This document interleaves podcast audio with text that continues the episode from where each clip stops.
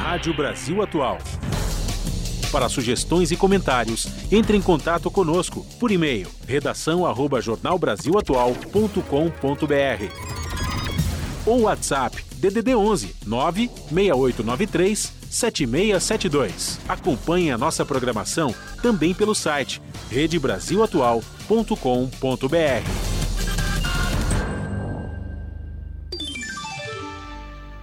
Pontualmente, 5 horas. Começa agora Jornal Brasil Atual, edição da tarde. Produção em parceria com Brasil de Fato. As notícias que os outros não dão. Movimentos populares, política, direitos humanos, economia, mundo do trabalho, cultura e prestação de serviço. Jornal Brasil Atual. Edição da tarde. Olá, quarta-feira, 7 de dezembro de 2022, o Jornal Brasil Atual, edição da tarde, começa agora com Juliana Almeida e comigo, Cosmo Silva. E estas são as manchetes de hoje. Tribunal Superior Eleitoral confirma o resultado das eleições presidenciais deste ano. Feminicídios batem recorde no país enquanto Bolsonaro corta verba de combate à violência contra a mulher. Polícia Federal prende em Brasília bolsonarista que convocou pessoas armadas contra a posse de Lula. E o STF começa a julgar o orçamento secreto nesta quarta-feira. O sistema criado em 2019 sob o governo Bolsonaro é tido como um mecanismo de cooptação dos parlamentares. Em processo suspeito, Cristina Kirchner é condenada a seis anos de prisão. Após divulgação da sentença, a vice-presidenta da Argentina disse que a condenam porque condenam um modelo econômico. E o presidente do Peru anuncia governo de exceção, dissolve o Congresso e declara estado de emergência no país. Brasília é palco do Festival de Cinema e Cultura Indígena do país. O evento vai até o próximo domingo, dia 11, e trata das temáticas indígenas. O governo Bolsonaro interrompe a Operação Carro-Pipa e deixa famílias sem água em Pernambuco. E prazo para saque extraordinário do FGTS termina dia 15. Qualquer trabalhador que tenha conta vinculada ao fundo de garantia, ativa ou inativa, pode sacar o valor limite de até mil reais. São 5 horas e 2 minutos pelo horário de Brasília. Participe do Jornal Brasil Atual, edição da tarde, por meio dos nossos canais. No Facebook, facebook.com barra Rádio Brasil Atual no Instagram, arroba Rádio Brasil Atual. Você participa pelo Twitter, arroba RA Brasil Atual. Ou pelo nosso WhatsApp, o número é 11 96893 7672. Você está ouvindo? Jornal Brasil Atual, edição da tarde. Uma parceria com Brasil de Fato. Na Rádio Brasil Atual. Tempo e temperatura. São Paulo tem sol entre nuvens nesta tarde de quarta-feira. Os termômetros marcam 23 graus agora. Até a noite, o tempo deve permanecer estável e sem chuva. Para a madrugada, a previsão é de temperatura mais baixa, na faixa dos 19 graus. O ABC tem céu nublado nesta tarde, 22 graus na região neste momento. Não há chuva prevista para hoje em Santo André, São Bernardo do Campo e São Caetano do Sul. Ao longo da noite e da madrugada, a temperatura poderá chegar aos 18 graus. Mogi das Cruzes também tem céu nublado neste momento. Agora, 22 graus. Não há previsão de chuva para hoje na região. Os termômetros poderão cair para os 18 graus entre a noite e a madrugada. Já no interior do estado, na região de Sorocaba, faz sol neste fim de tarde. A temperatura está em 27 graus neste momento. O tempo vai permanecer estável e sem chuva. Para a noite, a previsão é de céu limpo e temperatura próxima dos 19 graus na madrugada. Já já eu volto com a previsão do tempo para amanhã. Na Rádio Brasil Atual, Está na hora de dar o serviço.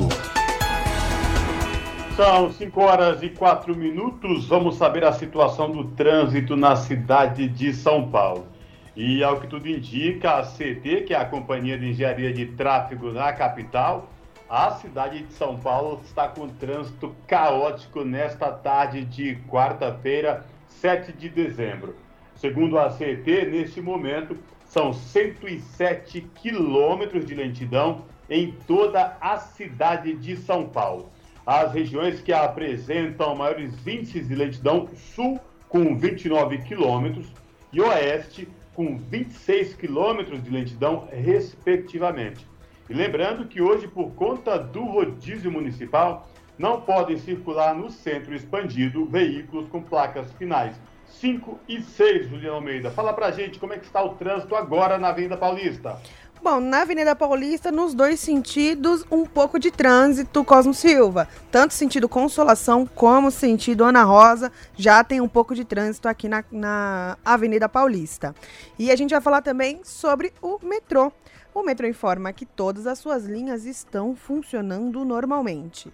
A CPTM também. Apesar do descarrilhamento que aconteceu hoje de manhã na linha Diamante, a CPTM aqui está informando que está funcionando tudo normal.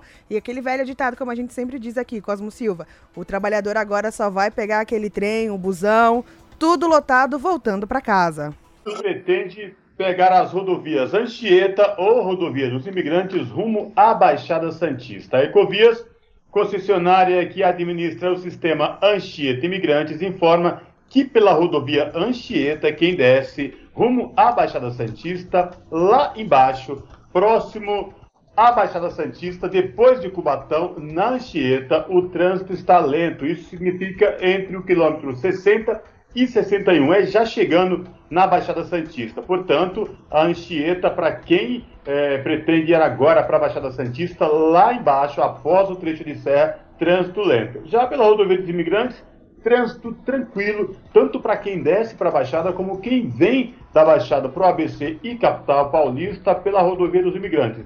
Rodovia Anchieta também para quem sobe tudo tranquilo, sem nenhuma intercorrência e com boa visibilidade no trecho de serra.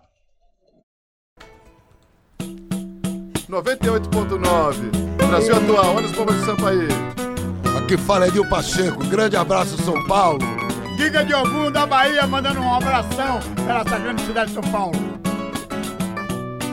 A notícia que as outras não dão e a música que as outras não tocam. Rádio Brasil Atual, Rádio Brasil Atual. É o alicerce do samba, é cultura nacional. Rádio Brasil Atual, Rádio Brasil Atual. É o alicerce do samba, é cultura nacional. 98.9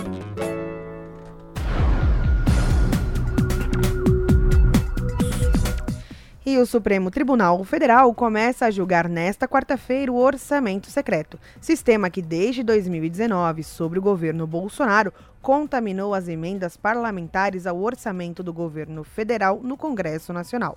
Tido como um mecanismo de cocaptação do Congresso, que deu vazão às emendas do relator, facilitação de desvio de verbas e de compra de votos de parlamentares, o sistema será avaliado pelo STF sobre forte pressão política. De acordo com a cúpula do Legislativo, tenta convencer ministro da Corte a manter as chamadas emendas de relator, prometendo a criação de novas regras para dar mais transparência e impessoalidade à distribuição dos recursos federais para obras e serviços nas bases eleitorais de parlamentares. Do outro, integrantes do futuro governo de Luiz Inácio Lula da Silva defendem o fim do modelo como forma de reduzir o poder do Centrão na futura gestão. Na prática, no julgamento que começa hoje, a Corte vai dizer se o Congresso poderá ou não manter as emendas de relator usadas pelo governo para co contemplar parlamentares alinhados ao Palácio do Planalto em troca de apoio a pautas de seu interesse. São 5 horas e 9 minutos pelo horário de Brasília e a Comissão de Constituição e Justiça do Senado aprovou o texto da PEC da transição com mudança no valor. O teto de gastos cresceu em 145 bilhões de reais.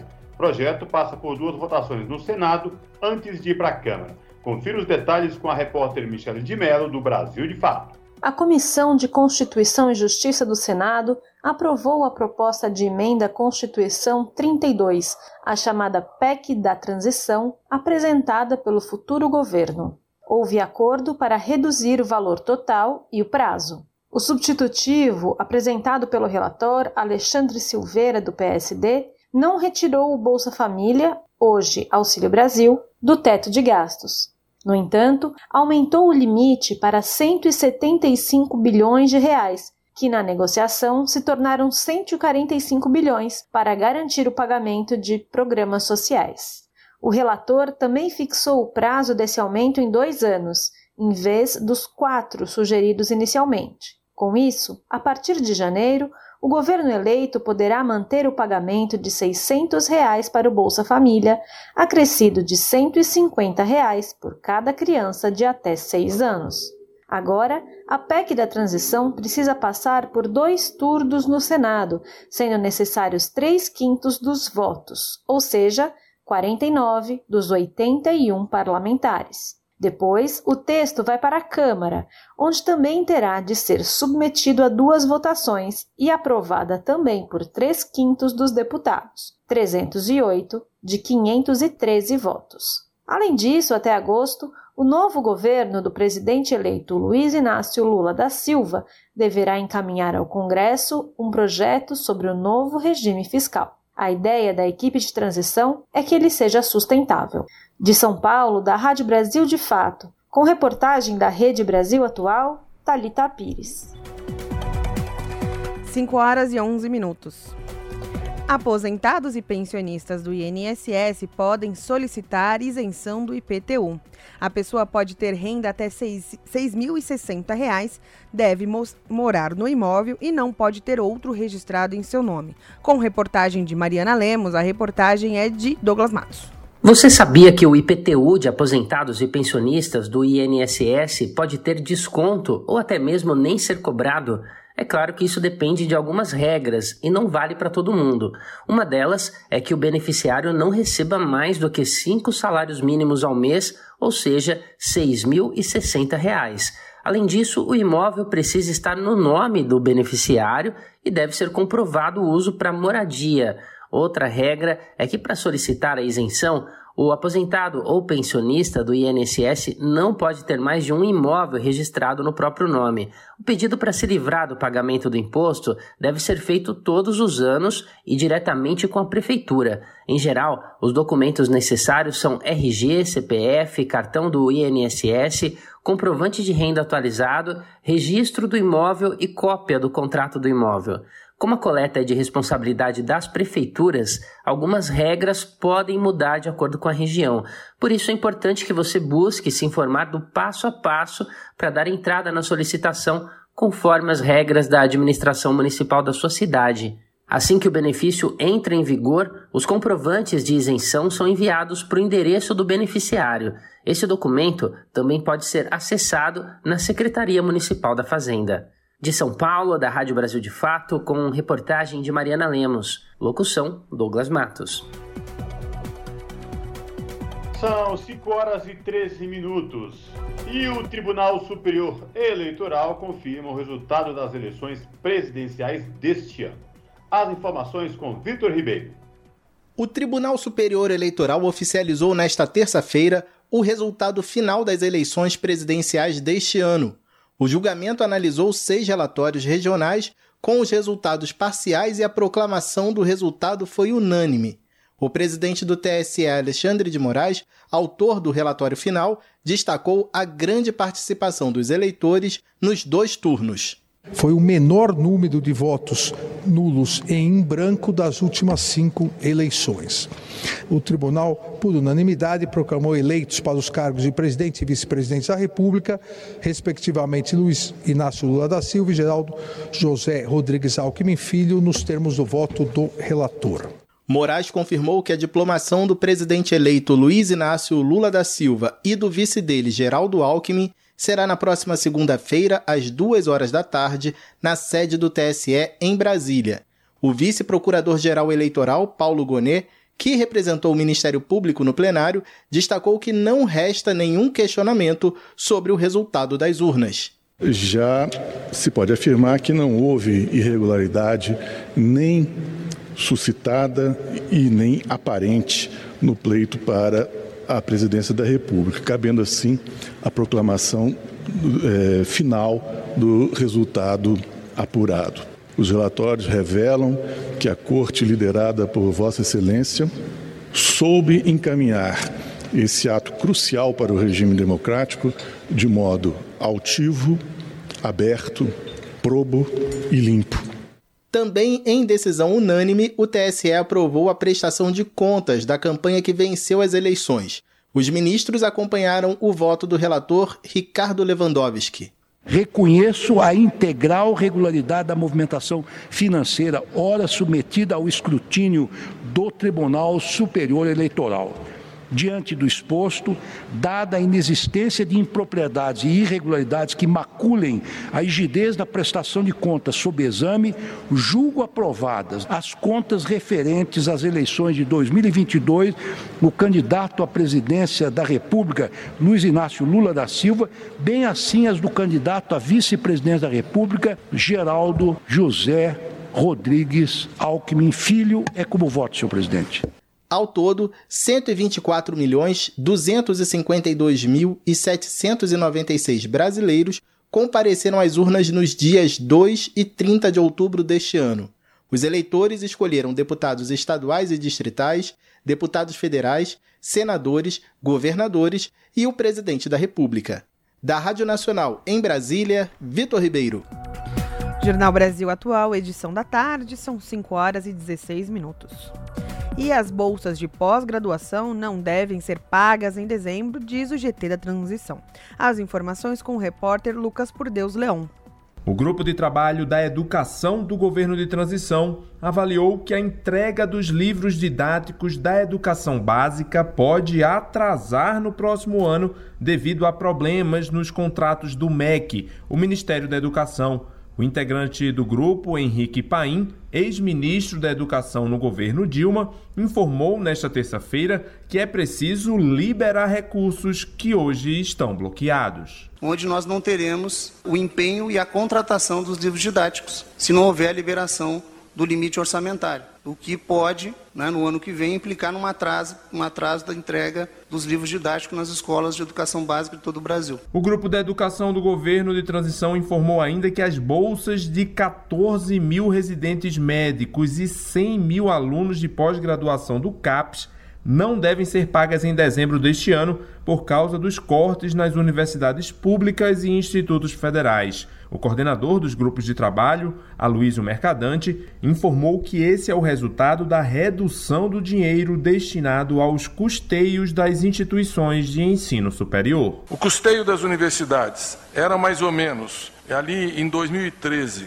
11 bilhões de reais, esse ano está em torno de 1 bilhão de reais. É 10% do que era o recurso para o custeio das universidades federais. Então, quando os reitores estão vindo a público dizendo a gente não paga o serviço básico, não paga as coisas básicas, a segurança, a limpeza, a, o funcionamento da universidade, é porque não paga mesmo. Os integrantes do grupo da educação do governo de transição esperam ainda que a proposta de emenda à Constituição em tramitação no Congresso Nacional alivie a pressão sobre o orçamento do MEC para financiar a educação pública brasileira em 2023. Da Rádio Nacional em Brasília, Lucas Por Deus Leão. São 5 horas e 18 minutos. E a Petrobras anuncia que diminuirá o preço de venda do diesel e da gasolina. A reportagem é de Tamara Freire. A Petrobras anunciou que vai diminuir o preço médio de venda do diesel e da gasolina para as distribuidoras a partir desta quarta-feira. O litro do diesel vai cair 40 centavos, de R$ 4,89 para R$ 4,49, o que significa um desconto de 8,17%.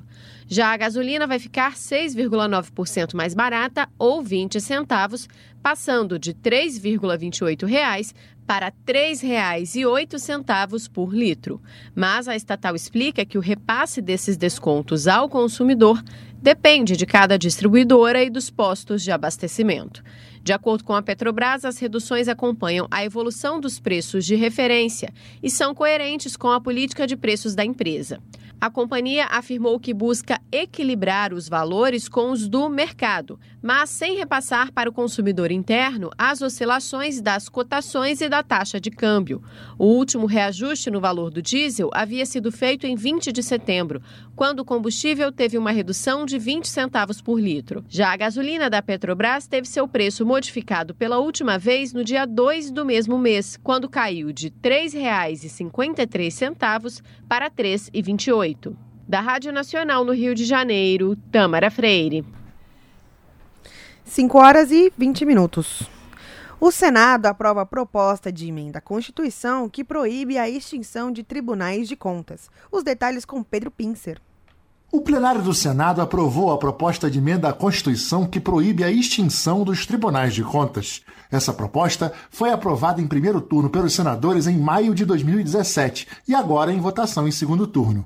De autoria do então senador Eunício Oliveira, a PEC impede a extinção dos tribunais de contas estaduais, os TCEs, e dos municípios, além dos municipais TCMs. Os dois últimos não se confundem. O Tribunal de Contas dos Municípios é criado em âmbito estadual, com competência para fiscalizar todos os municípios daquela unidade da federação, a fim de desafogar o trabalho dos TCEs. Existem nos estados da Bahia, Pará e Goiás. Já o Tribunal de Contas Municipal detém competência exclusivamente em relação ao município em que foi criado.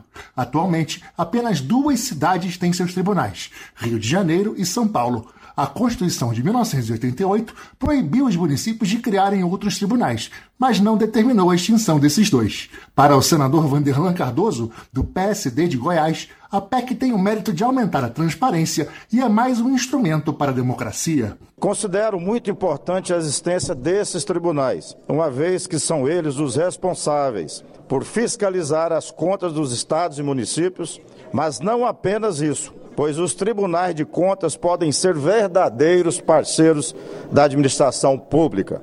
A instabilidade que existe na permanência ou não desses tribunais abre margem para se criar uma ferramenta de barganha nos estados, já o senador Otto Alencar, do PSD da Bahia, que foi conselheiro do Tribunal de Contas do Estado, destacou o papel desempenhado pelos funcionários desses órgãos. Não só pela, pelos seus conselheiros, mas pelos técnicos, por aqueles analistas, pelo Ministério Público de Contas também, por todos que contribuem para a análise dessas contas. Então, está de um valor inestimável. E essa PEC vem para tornar é, efetivo esses, esses tribunais tribunais para que tenham essa prestação de serviço para todos os estados e todos os municípios. O texto segue agora para a Câmara dos Deputados. Da Rádio Senado, Pedro Pincer. Você está ouvindo? Jornal Brasil Atual, edição da tarde. Uma parceria com Brasil de Fato. Jornal Brasil Atual, edição da tarde, são 5 horas e 23 minutos. E a Polícia Federal prendeu em Brasília na noite desta terça-feira o empresário bolsonarista Milton Baldim de Mato Grosso. Ele convocou há duas semanas pessoas com armas legalizadas e de colecionadores, atiradores desportivos e caçadores para mostrarem presença em frente ao quartel-general do Exército na capital federal, onde o criminoso foi preso. A ordem de prisão é do ministro Alexandre de Moraes do Supremo Tribunal Federal. A data de 19 de dezembro era o prazo prazo para a diplomação de Luiz Inácio Lula da Silva como presidente da República. Porém, a solenidade vai formalizar a eleição de Lula e do vice-presidente Geraldo Alckmin foi antecipada pela Corte. Será às 14 horas do dia 12 de dezembro, na próxima segunda-feira. Redes sociais bolsonaristas estão espalhando desde ontem que Baldim foi sequestrado no acampamento golpista montado no QG do Exército, no setor militar urbano, reporta o jornal Metrópolis. E o nosso contato agora no Jornal da Rádio Brasil Atual é com a Clara Assunção, a Clara que é repórter do portal da Rede Brasil Atual, redebrasilatual.com.br. Olá, Clara, tudo bem? Prazer falar contigo, seja bem-vinda. Olá, Cosmo, prazer é meu. Boa tarde para você e para nosso ouvinte, o nosso ouvinte que nos acompanha. Clara, fala para a gente quais destaques do portal da RBA você traz agora para os nossos ouvintes. Cosme, eu trago aqui um dado que foi divulgado hoje cedo pelo Fórum Brasileiro de Segurança Pública, que apontou um triste recorde no número de feminicídios que ocorreram no Brasil durante o primeiro semestre desse ano. O Fórum contabilizou que 699 mulheres foram assassinadas, o maior número já registrado no período desde 2000, 2016 e esse dado indica também que uma média de quatro mulheres são mortas diariamente no Brasil apenas por serem mulheres. E o que, e o que chama a atenção desse estudo, Cosmo, é que esse aumento na taxa de feminicídios ele coincidiu com o um período que o governo em exercício de Jair Bolsonaro reduziu drasticamente os recursos destinados ao enfrentamento da violência contra a mulher. Para o nosso ouvinte comparar, a série histórica do Fórum Brasileiro de Segurança Pública sobre feminicídios teve início ainda em 2016, logo um ano depois desse crime ser reconhecido e separado do homicídio. Esse tipo penal, o feminicídio, ele dá conta de mortes que ocorreram em contexto de violência doméstica e familiar ou o E também, né, menosprezo ou discriminação pela condição de mulher. Houve, então, um período de adaptação nos estados para identificar esse crime, mas desde 2019, cabe dizer, essas cifras estão mais consolidadas. E se comparado a 2019, com esse ano, o crescimento de casos de feminicídio chega a quase 11%. É, naquela, é, naquele ano foram 631 mulheres assassinadas em 2020 já tinha é, havido um aumento para 664. Esse número ele seguiu crescendo em 2021 com 679 vítimas, até chegar nesse primeiro semestre de 2022 com 699, uma alta de 3,2% em relação aos primeiros seis meses do ano passado. E a tendência, de acordo com a diretora executiva do Fórum Brasileiro de Segurança Pública, Samira Bueno, é que esse ano bata de fato um novo recorde no número de casos de violência letal contra meninas e mulheres em decorrência do seu sexo, da sua condição de gênero. A região norte foi a que apresentou maior crescimento nos casos, teve uma alta de 75%. Ela foi seguida pelo Centro-Oeste, que registrou um aumento de quase 30% entre 2019 e 2022. Mas se a gente comparar os estados, Rondônia foi o que registrou o maior aumento, com uma taxa de 225%.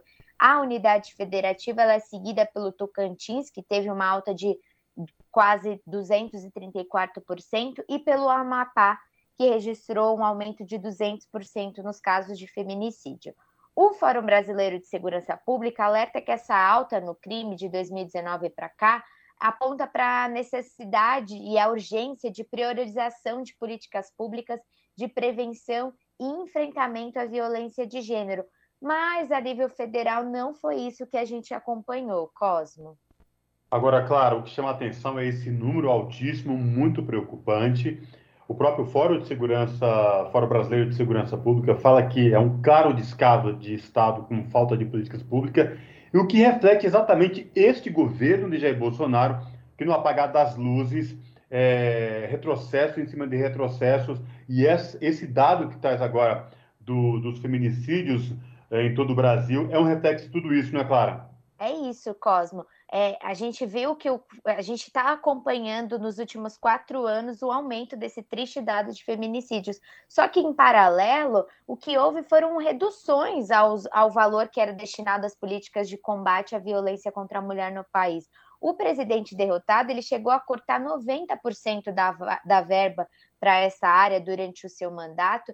É, isso, inclusive, foi dado de uma, foi dado de uma reportagem da Júlia Pereira, aqui na Rádio Brasil, Brasil Atual, o montante que era remetido para a proteção das mulheres em 2020 ele era de 100,7 milhões, ele caiu para 30,6 milhões em 2021 e nesse ano sobrou apenas 9,1 milhões. O Congresso Nacional acabou é, elevando o valor de 2022 para 44,3 milhões, só que até setembro o que a gente acompanhou é que só foi efetivamente gasto 32,2 milhões, o que representa o menor valor desde 2014. E a avaliação do fórum, Cosmo, é que o governo Bolsonaro ele priorizou uma visão familista ao criar o Ministério da Família, da Mulher e dos Direitos Humanos, que foi comandado pela senadora eleita Damares Alves. Nisso, o governo acabou esvaziando totalmente a compreensão de gênero como um eixo orientador das políticas públicas, segundo a entidade, o que já indica, inclusive, um desafio para o novo, novo governo eleito, né, que vem aí do, de Luiz Inácio Lula da Silva, do PT, que será de restabelecer o entendimento da desigualdade de gênero e de poder como elementos centrais para a compreensão das violências sofridas por meninas e mulheres cis, trans e travestis. Isso é o que observa a entidade, mas há um outro dado que chama atenção, Cosmo, que é o fato do Brasil aumentar o número de, de, de, feminicídios, enquanto vem reduzindo o número de homicídios no Brasil. No primeiro semestre desse ano, é, 20,1 mil assassinatos foram registrados, o que indica uma queda de 5% em relação aos primeiros seis meses do ano passado.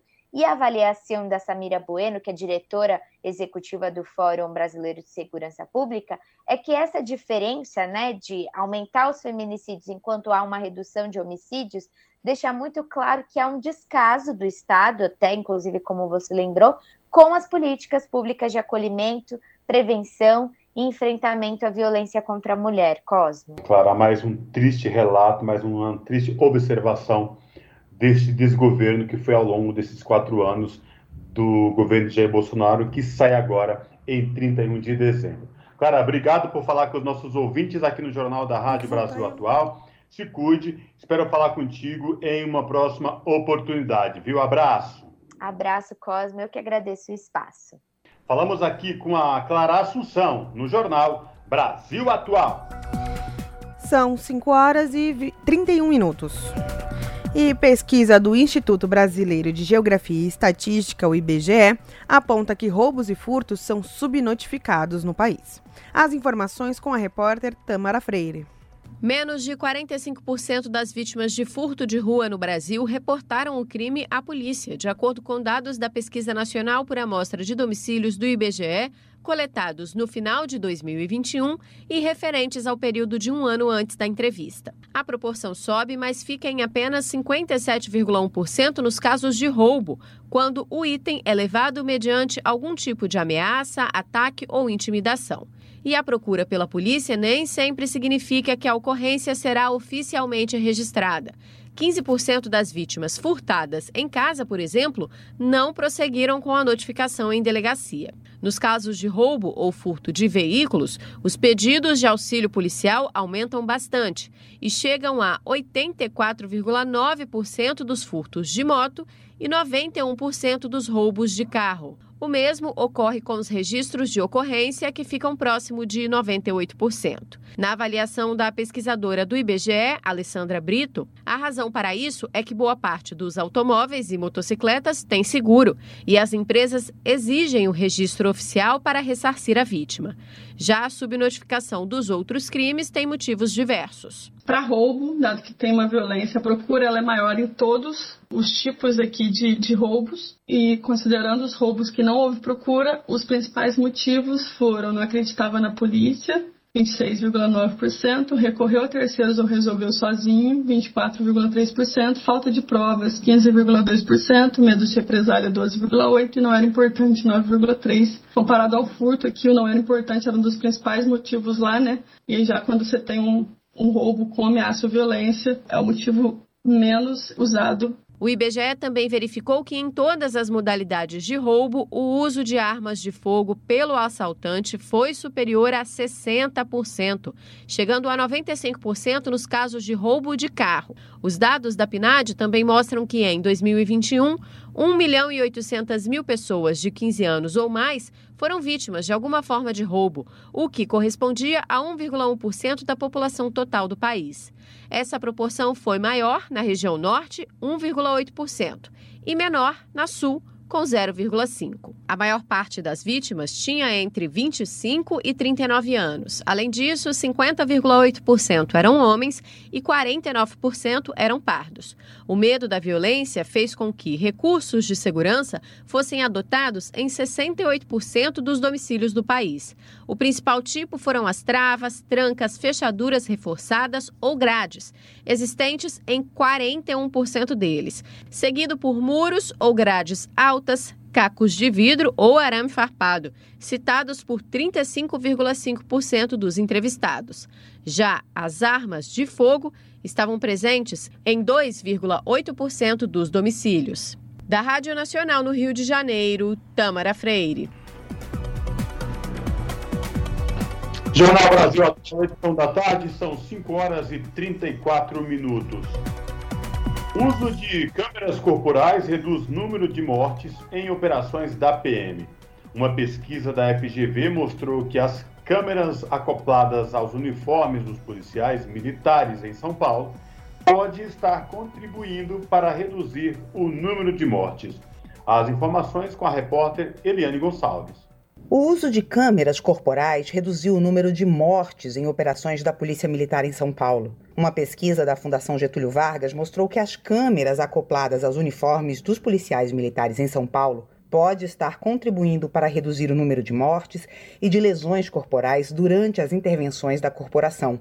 O estudo comparou o número de ocorrências antes e depois da adoção da tecnologia nas unidades policiais que passaram a usar o sistema. E o que se viu foi uma redução de 57% no número de mortes e de 63% nos casos de lesões corporais. Em 14 meses, foram evitadas 104 mortes na região metropolitana. Por outro lado, as câmeras ajudaram a reduzir a subnotificação de crimes de menor potencial ofensivo. As ocorrências por porte de drogas cresceram 78% comparando com o período anterior à adoção das câmeras. E as ocorrências por porte de armas aumentaram 24%. O número de prisões em flagrante não sofreu alterações. A conclusão da pesquisa é de que o sistema tem apresentado bons resultados para a segurança pública. A PM de São Paulo começou a usar as câmeras corporais em junho de 2021, mas uma das promessas de campanha do governador eleito, Tarcísio de Freitas, é de suspender o uso da tecnologia em todo o estado. Da Rádio Nacional em São Paulo, Eliane Gonçalves.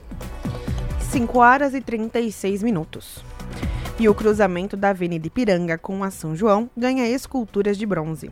O lugar também ganhou a calçadas acessíveis, postes de iluminações foram restaurados e a fiação foi reordenada. As informações com, também com a repórter Eliane Gonçalves. O cruzamento mais famoso de São Paulo, o da Ipiranga com a São João, ganhou novas esculturas em bronze. Em cada uma das quatro esquinas, as estátuas de personagens que fazem parte da história da cidade. Os sambistas Adoniran Barbosa e Paulo Vanzolini e os anônimos, fotógrafo de Lambi Lambi e o Engraxate.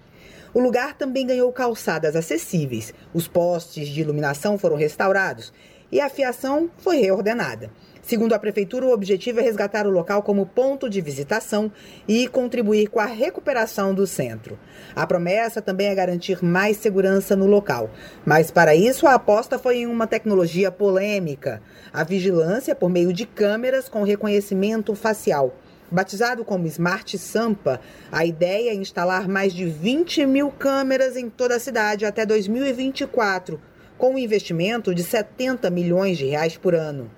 Mas estudos mostram que esse tipo de tecnologia não é neutra e reproduz comportamentos discriminatórios. Em 2019, a rede de observatórios da segurança monitorou as prisões feitas com o uso da tecnologia ao longo do ano. Das 184 pessoas presas por reconhecimento facial, mais de 90% eram negras, incluindo duas pessoas inocentes identificadas por engano pelas câmeras. Algumas cidades do mundo já baniram essa tecnologia, como São Francisco e Cambridge, as duas nos Estados Unidos. O mandado coletivo Quilombo Periférico entrou com uma representação no Tribunal de Contas do município para suspender o edital de compras de câmeras de monitoramento. O co-vereador Alex Barcelos explicou que o racismo foi o que motivou a ação. É um sistema totalmente racista, né? um algoritmo que cruza através das cor, da, da cor da pele, que cruza com uma pá de, de outros algoritmos de empresas privadas, né? um sistema que já em outros países foi discutido o quanto que ele é racista. Né? A gente já sabe por qual tom de pele né? que, que, que esse Estado e esse país infelizmente criminaliza a todo momento. Então a gente, mediante o lançamento do edital, a primeira providência foi mover uma ação em cima do TCM para frear o edital, né? Nesta terça-feira, um dia depois de anunciada a renovação da esquina imortalizada na música de Caetano Veloso, a prefeitura anunciou a suspensão do edital. Em nota, explicou que a suspensão é temporária e que a decisão foi tomada para eliminar todas as dúvidas sobre o programa Smart Sampa. Da Rádio Nacional em São Paulo, Eliane Gonçalves. Você está ouvindo? Jornal Brasil Atual, edição da tarde. Uma parceria com Brasil de Fato.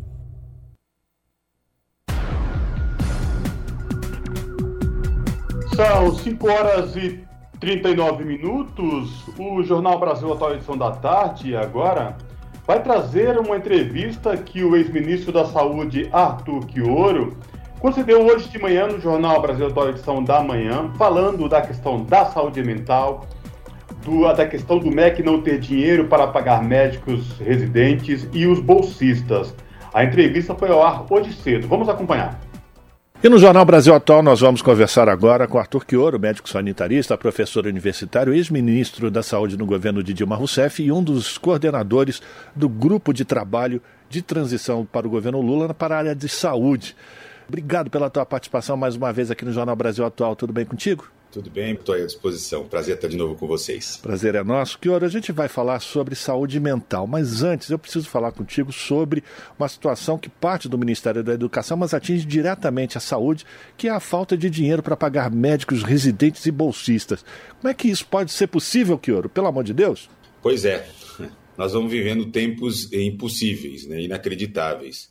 É, mas a situação é mais grave, né, porque ela também afeta é, o funcionamento de vários órgãos da administração pública federal. No Ministério da Saúde, é, neste final de ano agora, o corte é de 1 bilhão e 600 milhões de reais. É, e ele afeta desde o funcionamento das agências reguladoras, Anvisa, ANS, aquisição de medicamentos, vacinas, pagamento dos agentes comunitários de saúde, bolsa de residentes, porque vale lembrar que uma parte importante das bolsas são pagas pelo Ministério da Saúde, né? São milhares de bolsas é, que ficam sob responsabilidade também estão em risco. E é uma situação muito crítica. Né? É, o governo Bolsonaro continua até 31 é, de dezembro, por incrível que pareça, parece que sumiu, mas a responsabilidade é, pela a operacionalização das ações da administração pública é do governo Bolsonaro. O governo Lula não começou ainda, nem pode né, tomar ações administrativas, mas essa, essa total é, desistência, essa, essa, esse abandono né, da condução do país tem reflexos gravíssimos. Né? Então, muitos hospitais no país terão seu é, funcionamento comprometido se as bolsas de residência não forem pagas. Os residentes têm um papel muito importante. Eles estão em formação, mas são médicos formados e que têm um papel na assistência é muito grande. Portanto, eu vejo com muita preocupação essa situação, mas que se estende a várias outras pastas. Né? As universidades, por exemplo, também estão com seu funcionamento comprometido, e insisto, na área da saúde, várias ações nessa reta final né, é, estão absolutamente comprometidas, inclusive programação de compras de medicamentos de alto custo, de vacinas, de questões muito importantes. É, o governo Bolsonaro precisa responder como é que vai dar conta né, é, dessa é, dessa triste realidade, né? É, é, um fim de festa mesmo, né? Literalmente, eles, eles conseguiram destruir políticas, programas, ações, apostar o tempo inteiro numa lógica é, eleitoreira, né? E agora não conseguem fechar as contas para o final do ano. E, pela lei de responsabilidade fiscal, não podem empurrar a conta para restos a pagar no ano que vem, porque é o último ano do ciclo de governo. Então, eles têm um grande problema. Vejam que este tema vai aparecer provavelmente nas negociações do Congresso Nacional em relação à PEC emergencial para tentar encaixar uma solução né, é, para resolver esse, esse fim de festa, essa festa maldita. Agora, Kioro, é, é, vamos lá, vamos fazer uma especulação aqui com você. Você acredita que isso é resultado de uma inapetência para o trabalho do, do, do, governo de Bolsonaro? Ou isso é planejado, é para criar o caos mesmo e entregar um país, é, enfim, em apagão da, da, da área pública para o governo Lula? Como é que você avalia essa situação? Eu acho que é uma mistura de tudo. É uma mistura de, dessas coisas. Tem gente que costuma achar que o governo Bolsonaro é só incompetente. Ele é um projeto né? um projeto, um projeto de uma aposta.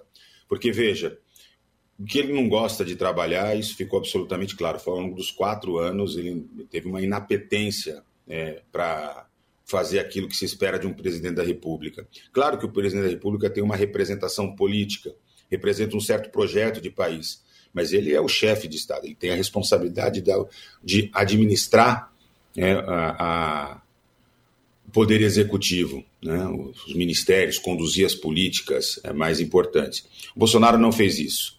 Né, ele, ele se omitiu o tempo inteiro. É claro que a sua omissão também abre espaço para um certo jeito de governar o país.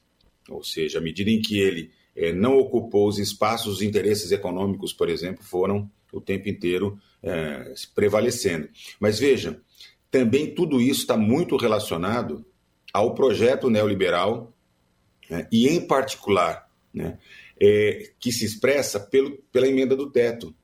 Porque a emenda do teto, ela limita, que foi aprovada no governo Bolsonaro, desculpa, no governo Temer, é, quando se projetava tal da ponte para o futuro, que na verdade era uma ponte para destruir direitos, né? tanto que começou com as reformas trabalhistas, com a reforma da Previdência, e progressivamente foi destruindo as, cada uma das políticas públicas né? que é, é, garantem, moldam o Estado democrático de direito, o SUS, o SUAS, as universidades públicas, a ciência e tecnologia, as políticas de moradia, de meio ambiente, tudo isso foi sendo destruído, né? e aí a gente chega a esse final de festa. Imagine se Bolsonaro tivesse ganho a eleição. Imagine né? o grau de aprofundamento da destruição do Estado brasileiro, das políticas públicas, nós é, não resistiríamos, literalmente, eu, eu, eu, eu creio dizer. Até porque essas políticas públicas que foram implementadas, particularmente a partir do governo Lula, um, governo dois, depois de Dilma, etc., elas foram fundamentais para proteger a população mais pobre. Né? Ela tem um papel de proteção social muito grande. E foram exatamente elas que foram sendo solapadas. Né? E é importante, por que começou com a reforma, por exemplo, a reforma trabalhista? Porque precisava é, colocar de joelho a classe trabalhadora, enfraquecer os sindicatos, porque os sindicatos não apenas têm uma pauta corporativa, mas eles disputam um projeto de país. Né? Então, assim, é, é, é, interessante entender que Bolsonaro não é um desastre, ele é um projeto que apostou no desastre, com interesses múltiplos. Acho que isso talvez a gente tenha dificuldade e nós vamos ter que aprofundar um pouco da leitura do que significou esses quatro anos de governo, né, o que significaram esses quatro anos de governo, para compreender em profundidade tudo que ele significou, até para aprender né, e, e, perceber que nós não podemos deixar jamais né, que isso retorne à nossa realidade.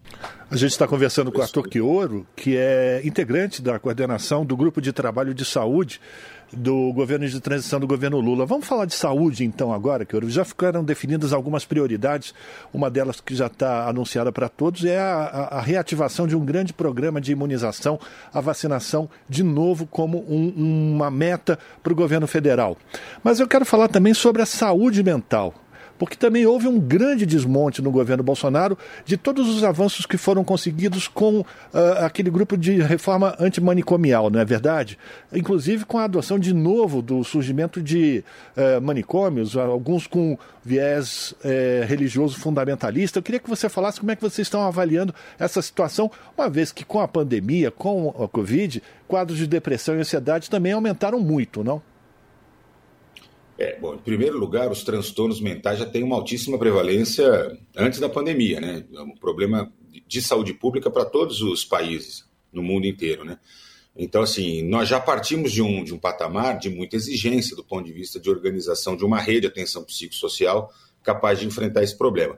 E com a pandemia, né, é, com a medo, medo da morte, as perdas, a não vivência do luto, é, projetos de vida, desemprego, é, o próprio negacionismo do governo, a maneira com que o presidente Bolsonaro tripudiou das famílias, das vítimas, enfim, por todo esse contexto, né, nós tivemos um aumento considerável da demanda. Assim, é, isso é, apareceu tanto no setor público, para aqueles que têm consultórios particulares, psicólogos, psiquiatras, há uma explosão de demanda, porque aumentou os, aumentaram os transtornos mentais leves, moderados, graves, tentativas de suicídio e até mesmo o uso abusivo de álcool e outras drogas, né? violência doméstica. Então há um contexto é, muito favorecedor do adoecimento, do sofrimento psíquico. E o governo, ao invés de investir de maneira muito importante na RAPS, na Rede de Atenção Psicossocial, para poder suportar, para poder acolher, para poder é, atender a essa demanda crescente, ele fez exatamente o investimento contrário. Ele foi desfinanciando, foi desmobilizando, foi destruindo a reforma psiquiátrica, né, precarizando a política de saúde mental, ao ponto, inclusive, de é, não ter mais uma área no Ministério da Saúde para cuidar. Né? E, ao mesmo tempo, Osmar Terra né, levou para o Ministério da Cidadania no Bolsonaro a política né, de drogas.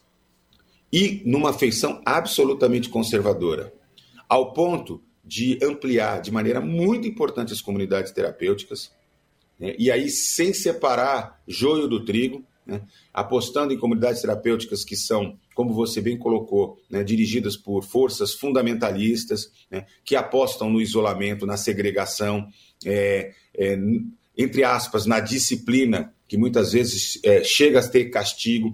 É, é, em alguns lugares, nós temos é, gravemente feridos direitos humanos. Eu não estou dizendo que em todas as comunidades terapêuticas isso aconteceu, mas veja, o Ministério da Cidadania passou também a contratar hospitais psiquiátricos.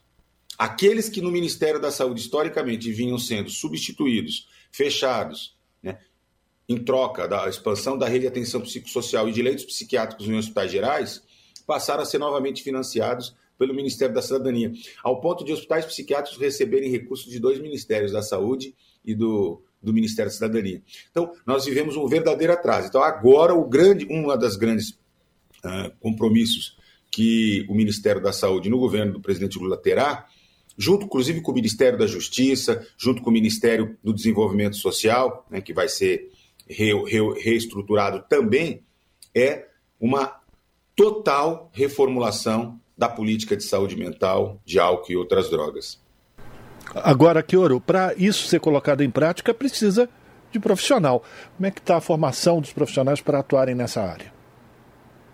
Veja, nós tivemos um grande investimento é, em programas, não apenas de, de, de reestruturação da, das diretrizes curriculares dos cursos de saúde, tanto de medicina, de psicologia, de enfermagem, serviço social, é, terapia ocupacional, todas as áreas que estão envolvidas no cuidado da saúde mental, como nós tivemos, um, a partir do governo Lula, né, um grande investimento nas chamadas residências, tanto na residência médica como na residência multiprofissional. Nós estamos falando agora há pouco, inclusive, da questão do, do, do corte das bolsas da residência.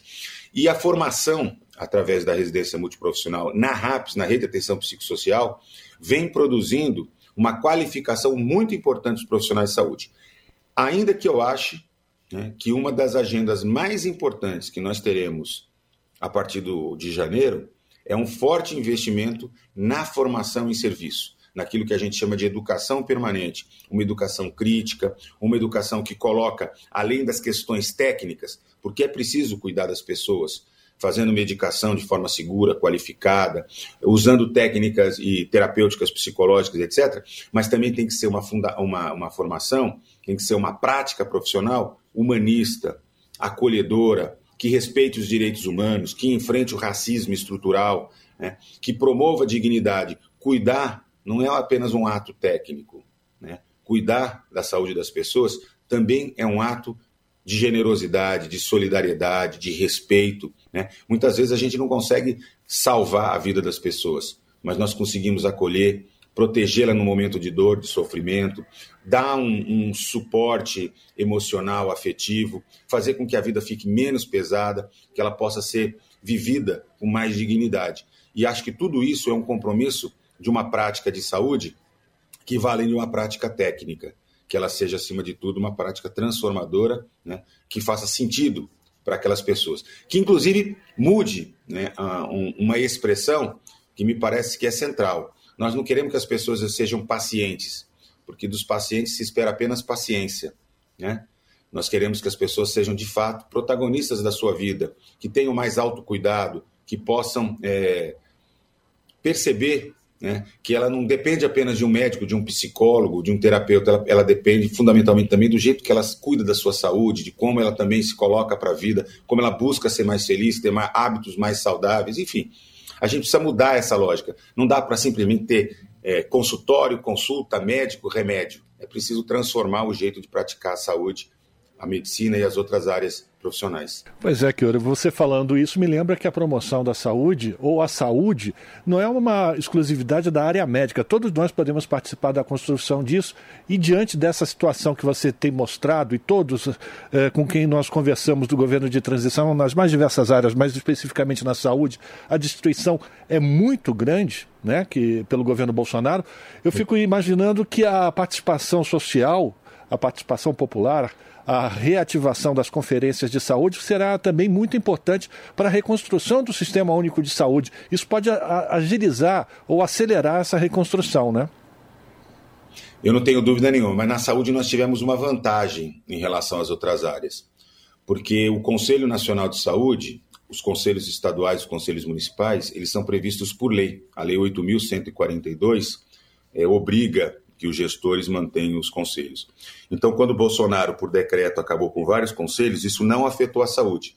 Tanto é verdade que o Conselho Nacional de Saúde foi um dos mais importantes bastião de resistência ao bolsonarismo, a essa destruição do SUS. Houve uma grande resistência. E veja, ano que vem, 2023, é o ano já da 17ª Conferência Nacional de Saúde, que já está convocada pelo Conselho, que ia ser realizada no peito e na raça pelo Conselho Nacional de Saúde, com ou sem apoio do Ministério da Saúde. A diferença agora é que nós vamos contar não apenas com o apoio do Ministério da Saúde, mas com a presença do presidente Lula, que já confirmou que estará presente na abertura e que está lá no encerramento ouvindo as conclusões. Né? Essa é a diferença de um governo democrático, de um governo popular, de um governo que a participação social. Agora, é claro que a gente tem um desafio. Ontem eu conversava com o Fernando Pigato, que é o atual presidente do Conselho Nacional de Saúde, que também é membro do, do grupo de transição. Né? Nós estávamos falando assim, nós estamos em 2023, nós vamos ter que ter capacidade de inovar também no jeito de fazer conferência, né? no jeito de envolver a sociedade. Hoje, por exemplo, a experiência da inclusão digital, né? possibilidade de participar usando ferramentas é, digitais, é muito importante. Então, é, nós vamos ter que fazer uma espécie de processo híbrido, né? com a presença das pessoas no evento, mas ao mesmo tempo permitindo é, que milhares ou talvez milhões de pessoas possam se envolver para defender o SUS, para disputar mais recursos para a saúde, para poder é, dizer o que está indo mal, é, para reivindicar o que quer que seja feito né, pela saúde do seu país. E acho que isso só tem a fortalecer a democracia e a saúde. A gente sempre disse né, que saúde é democracia, democracia é saúde e uma não consegue existir sem a outra. Um povo que não é saudável jamais vai poder exercer plenamente a democracia, né? E sem democracia a gente não vai ter nunca saúde. Portanto, para nós esse é um tema muito, muito, muito caro e, aliás, é um dos elementos que nós estamos apontando no nosso relatório. Pois é, eu queria fechar essa nossa conversa, que orou exatamente sobre isso. O trabalho de vocês no GT. Como é que vocês vão apresentar o relatório final? Dia 12, o presidente Lula será o diplomado, né? E a partir daí já, o Lula é, promete já apresentar nomes para ocupar os ministérios.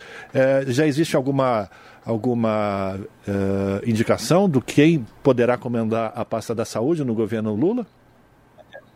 Essa é a pergunta que todo jornalista faz para gente, né? É, veja, nós vamos entregar o relatório final no dia 11, foi antecipado para o dia 11. Então, o grupo de transição praticamente encerra seu trabalho no dia 11. Pode ser que tenha algum rescaldo, alguma alguma tarefa adicional que a coordenação é, nos peça, mas dia 11 a gente termina o trabalho. Dia 12 o presidente Lula é empossado. E segundo ele mesmo disse, ele tem 80% do ministério já definido na sua cabeça, na cabeça dele, né? E parece que ele começa a anunciar, não sei se tudo ou em lotes, né, a partir do dia 13. até onde a gente saiba, né, é, ele ainda não fez nenhum pronunciamento sobre a questão da saúde, a área da saúde.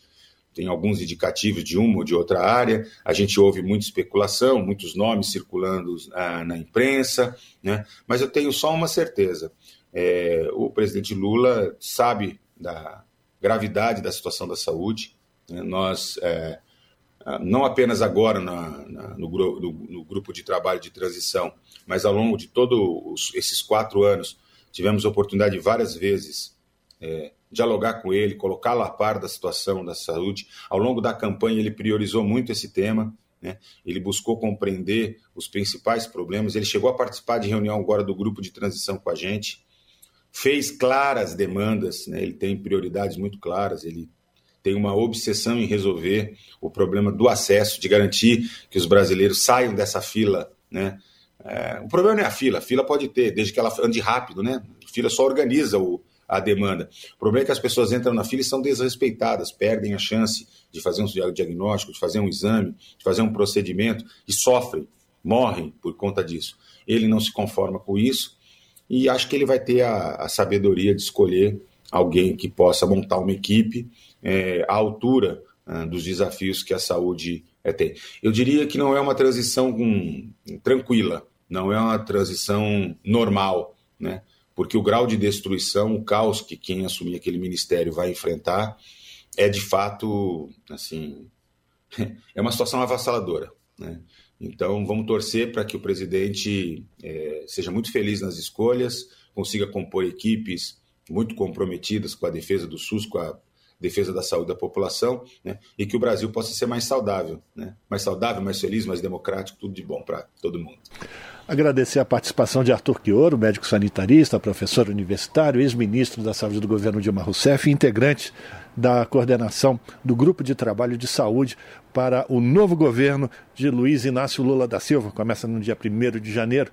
E, Quioro, sempre uma alegria falar com você e os microfones, a, a, as lentes da Rádio Brasil Atual, da TVT, sempre à disposição para a gente levar informação que organize o povo brasileiro em busca da uh, diminuição da desigualdade e o acesso que seja igual para todos. Um forte abraço para ti, viu?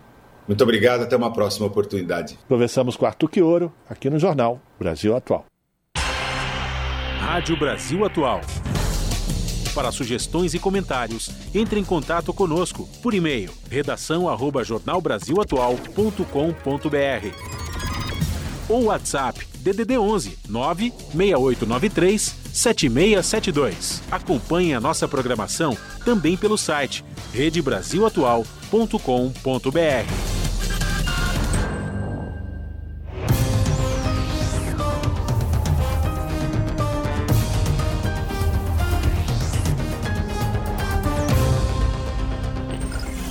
Seis horas e um minuto, chegou o momento de nós aqui do Jornal da Rádio Brasil Atual, edição da tarde, fazer a conexão com a redação do seu jornal para saber da apresentadora Ana Flávia Quitérios quais destaques do seu jornal que começa logo mais pontualmente às sete da noite na TVT, canal 44.1 digital em São Paulo e na Grande São Paulo e também transmitido no YouTube da TVT, youtube.com barra rede TVT. Olá, Ana Flávia, tudo bem? Quais destaques de hoje do seu jornal? Olá, Cosmo e Ju, uma excelente noite a vocês e a todos os ouvintes da Rádio Brasil Atual. E vamos aos destaques da edição desta quarta aqui no seu jornal. Quarta essa que tá meio estranha, né? Hora o sol surgiu, em alguns outros momentos chuva, garoa. Agora, olhando assim pela janelinha da onde eu estou, né, neste momento aqui no estúdio, céu, as nuvens carregadas. Acho que daqui a pouco vem mais um pouquinho de chuva. Não sei se igual ontem, né? Porque foi bem forte. Pegou aí muita gente no meio do caminho. Eu fui uma dessas pessoas, inclusive. Mas espero que seja bem menos. E a boa notícia, que eu vou até dar uma adiantada aqui no jornal, que eu vou falar no jornal sobre a previsão do tempo, mas vou dar uma colher de chá para vocês de que os próximos dias vão ser diferentes dos anteriores. É só isso que eu tenho para falar em questão de previsão do tempo. Então, bora lá aos destaques. o INSS alertou o Ministério da Economia que as agências iriam paralisar os serviços já nesta quarta-feira por causa dos bloqueios orçamentários. A direção do Instituto voltou atrás e hoje as agências estiveram abertas, mas os trabalhadores denunciam, viu, que o cenário ainda é imprevisível, não dá para saber ao certo o que pode acontecer. Ao menos 5 milhões de pessoas, para você ter ideia, esperam mais há mais de um ano né, pela resposta se tem direito a algum benefício. Muita gente aí, auxílio doença, né, pessoas é, pensão por morte, enfim. É, então aí nessa fila é, eterna né, de mais de um ano aí. E o governo Lula, claro, vai ter um desafio de reconstruir uma previdência que sirva como ferramenta para combater a desigualdade. Esse é um dos desafios aí do governo Lula, já para 2023 em diante. Bom, outro assunto, o monitoramento do Instituto Socioambiental, ele revela recorde de desmatamento em setembro e em outubro em terras indígenas com povos isolados e avanço do garimpo ilegal. É um dado alarmante, viu? Esses dados são do Sistema de Alerta de Desmatamento em Terras Indígenas com registro de povos isolados do Instituto Socioambiental. Como eu falei, além de ser alarmante, é muito triste, para se terem uma ideia, só em setembro e outubro, estou falando desse ano, tá, gente? Foram registrados um aumento de 114% de desmatamento em relação ao bimestre anterior e 9% a mais do que no mesmo período de 2021. Foram cerca de 460 hectares desmatados em 20 territórios indígenas. E para encerrar, a campanha Despejo Zero realizou hoje atos em diversas cidades do país no chamado nacional por um Natal sem despejos. Em São Paulo, os manifestantes se concentraram em frente ao prédio da prefeitura e eles caminharam para o Tribunal de Justiça, ambos na região central. E quem acompanhou tudo e traz todos os detalhes foi o repórter Jô Miyagi. Bom, galera, esses foram os destaques então da edição desta quarta aqui no seu jornal. E não se esqueçam, para vocês acompanharem as outras reportagens completas, é só conectarem no 44.1 UHF para quem tem antena digital ou também pelo YouTube. Você pode nos assistir onde você estiver, dentro do, dentro do carro, assim, gente, né? Com muito cuidado aí, dirigindo, né? Não pode fazer as duas coisas ao mesmo tempo. Mas, se você estiver fora do país, enfim, tiver de passageiro, aproveita e coloca aí para poder distrair a mente enquanto está no trânsito. Então, youtube.com.br barra RedeTVT tudo junto, você já consegue assistir ao seu jornal e todos os outros programas da casa. Ju e Cosmo, bom programa para vocês. Beijão grande aí para todos e até daqui a pouco. Jornal Brasil Atual, edição da tarde. Uma parceria com Brasil de Fato. 6 horas e 6 minutos. Decreto de Bolsonaro deixa CAPES sem recursos para pagamento de bolsas de pesquisa. A entidade afirmou em nota que o decreto zerou a autorização para desembolsos financeiros em dezembro. Com reportagem de Felipe Mendes, a locução é de Daniel Lamir. Um decreto do presidente Jair Bolsonaro, do PL, está cortando recursos para o pagamento de bolsas de pesquisas. O apontamento foi feito na noite desta terça, dia 6, pela CAPES, a Coordenação de Aperfeiçoamento de Pessoal de Nível Superior. Em nota, a entidade admite a incapacidade orçamentária para o pagamento das bolsas. Os valores devem ser pagos até o quinto dia útil de cada mês. Em dezembro, até esta quarta, dia 7, isso ainda não aconteceu. No texto, a CAPES informa que o decreto, abre aspas, zerou por completo a autorização para desembolsos financeiros durante o mês de dezembro impondo idêntica restrição a praticamente todos os ministérios e entidades federais. Fecha aspas. O problema havia sido antecipado pelo Grupo de Trabalho e Educação no governo de transição. De acordo com Priscila Duarte, diretora da Associação Nacional de Pós-Graduandos, o trabalho de diagnóstico do grupo já havia apontado esse problema. Ela explicou que o decreto que bloqueou o orçamento de diversos ministérios é do dia 30 de novembro. Os valores das bolsas de mestrado e doutorado não sofrem reajuste há nove anos. A quantia paga para mestrado é de R$ 1.500, para doutorado é de R$ 2.200. Confira o link para a íntegra da nota da CAPES e a sua repercussão na versão online dessa matéria no site brasildefato.com.br. De São Paulo, da Rádio Brasil de Fato, com informações da redação. Locução: Michele de Mello. São 6 horas e 8 minutos. E a Comissão de Assuntos Sociais vai debater riscos do paracetamol para as gestantes. Os detalhes com Yara Farias Borges. Por iniciativa do senador Eduardo Girão, do Podemos Cearense, a Comissão de Assuntos Sociais vai discutir o alerta dado por pesquisadores dos Estados Unidos, Brasil e países da Europa sobre os possíveis danos ao desenvolvimento do bebê causados pelo uso do paracetamol em gestantes. A declaração de consenso de alerta, baseada em revisão de estudos dos últimos 25 anos, foi publicada no periódico Natural Reviews Endocrinology no ano passado. Girão explicou que, segundo o estudo, o paracetamol foi associado a maior risco de problemas neurológicos, como déficit de atenção e hiperatividade, transtorno do espectro autista, dificuldade de linguagem e outras malformações. Apesar de não ser conclusivo, o estudo apresenta evidências suficientes para que o alerta fosse feito e recomenda que o paracetamol seja prescrito com cautela, em doses menores, pelo menor tempo possível e apenas em casos de extrema necessidade. Eduardo Girão argumentou que as mulheres precisam ter informações para não colocarem em risco a saúde de seus bebês. Segundo relatos que a gente pôde ver na grande mídia, poderia até gerar, por isso que isso me chamou também muita atenção com a causa do autismo. Você sabe que daqui a 20 anos, cada núcleo familiar vai ter um autista.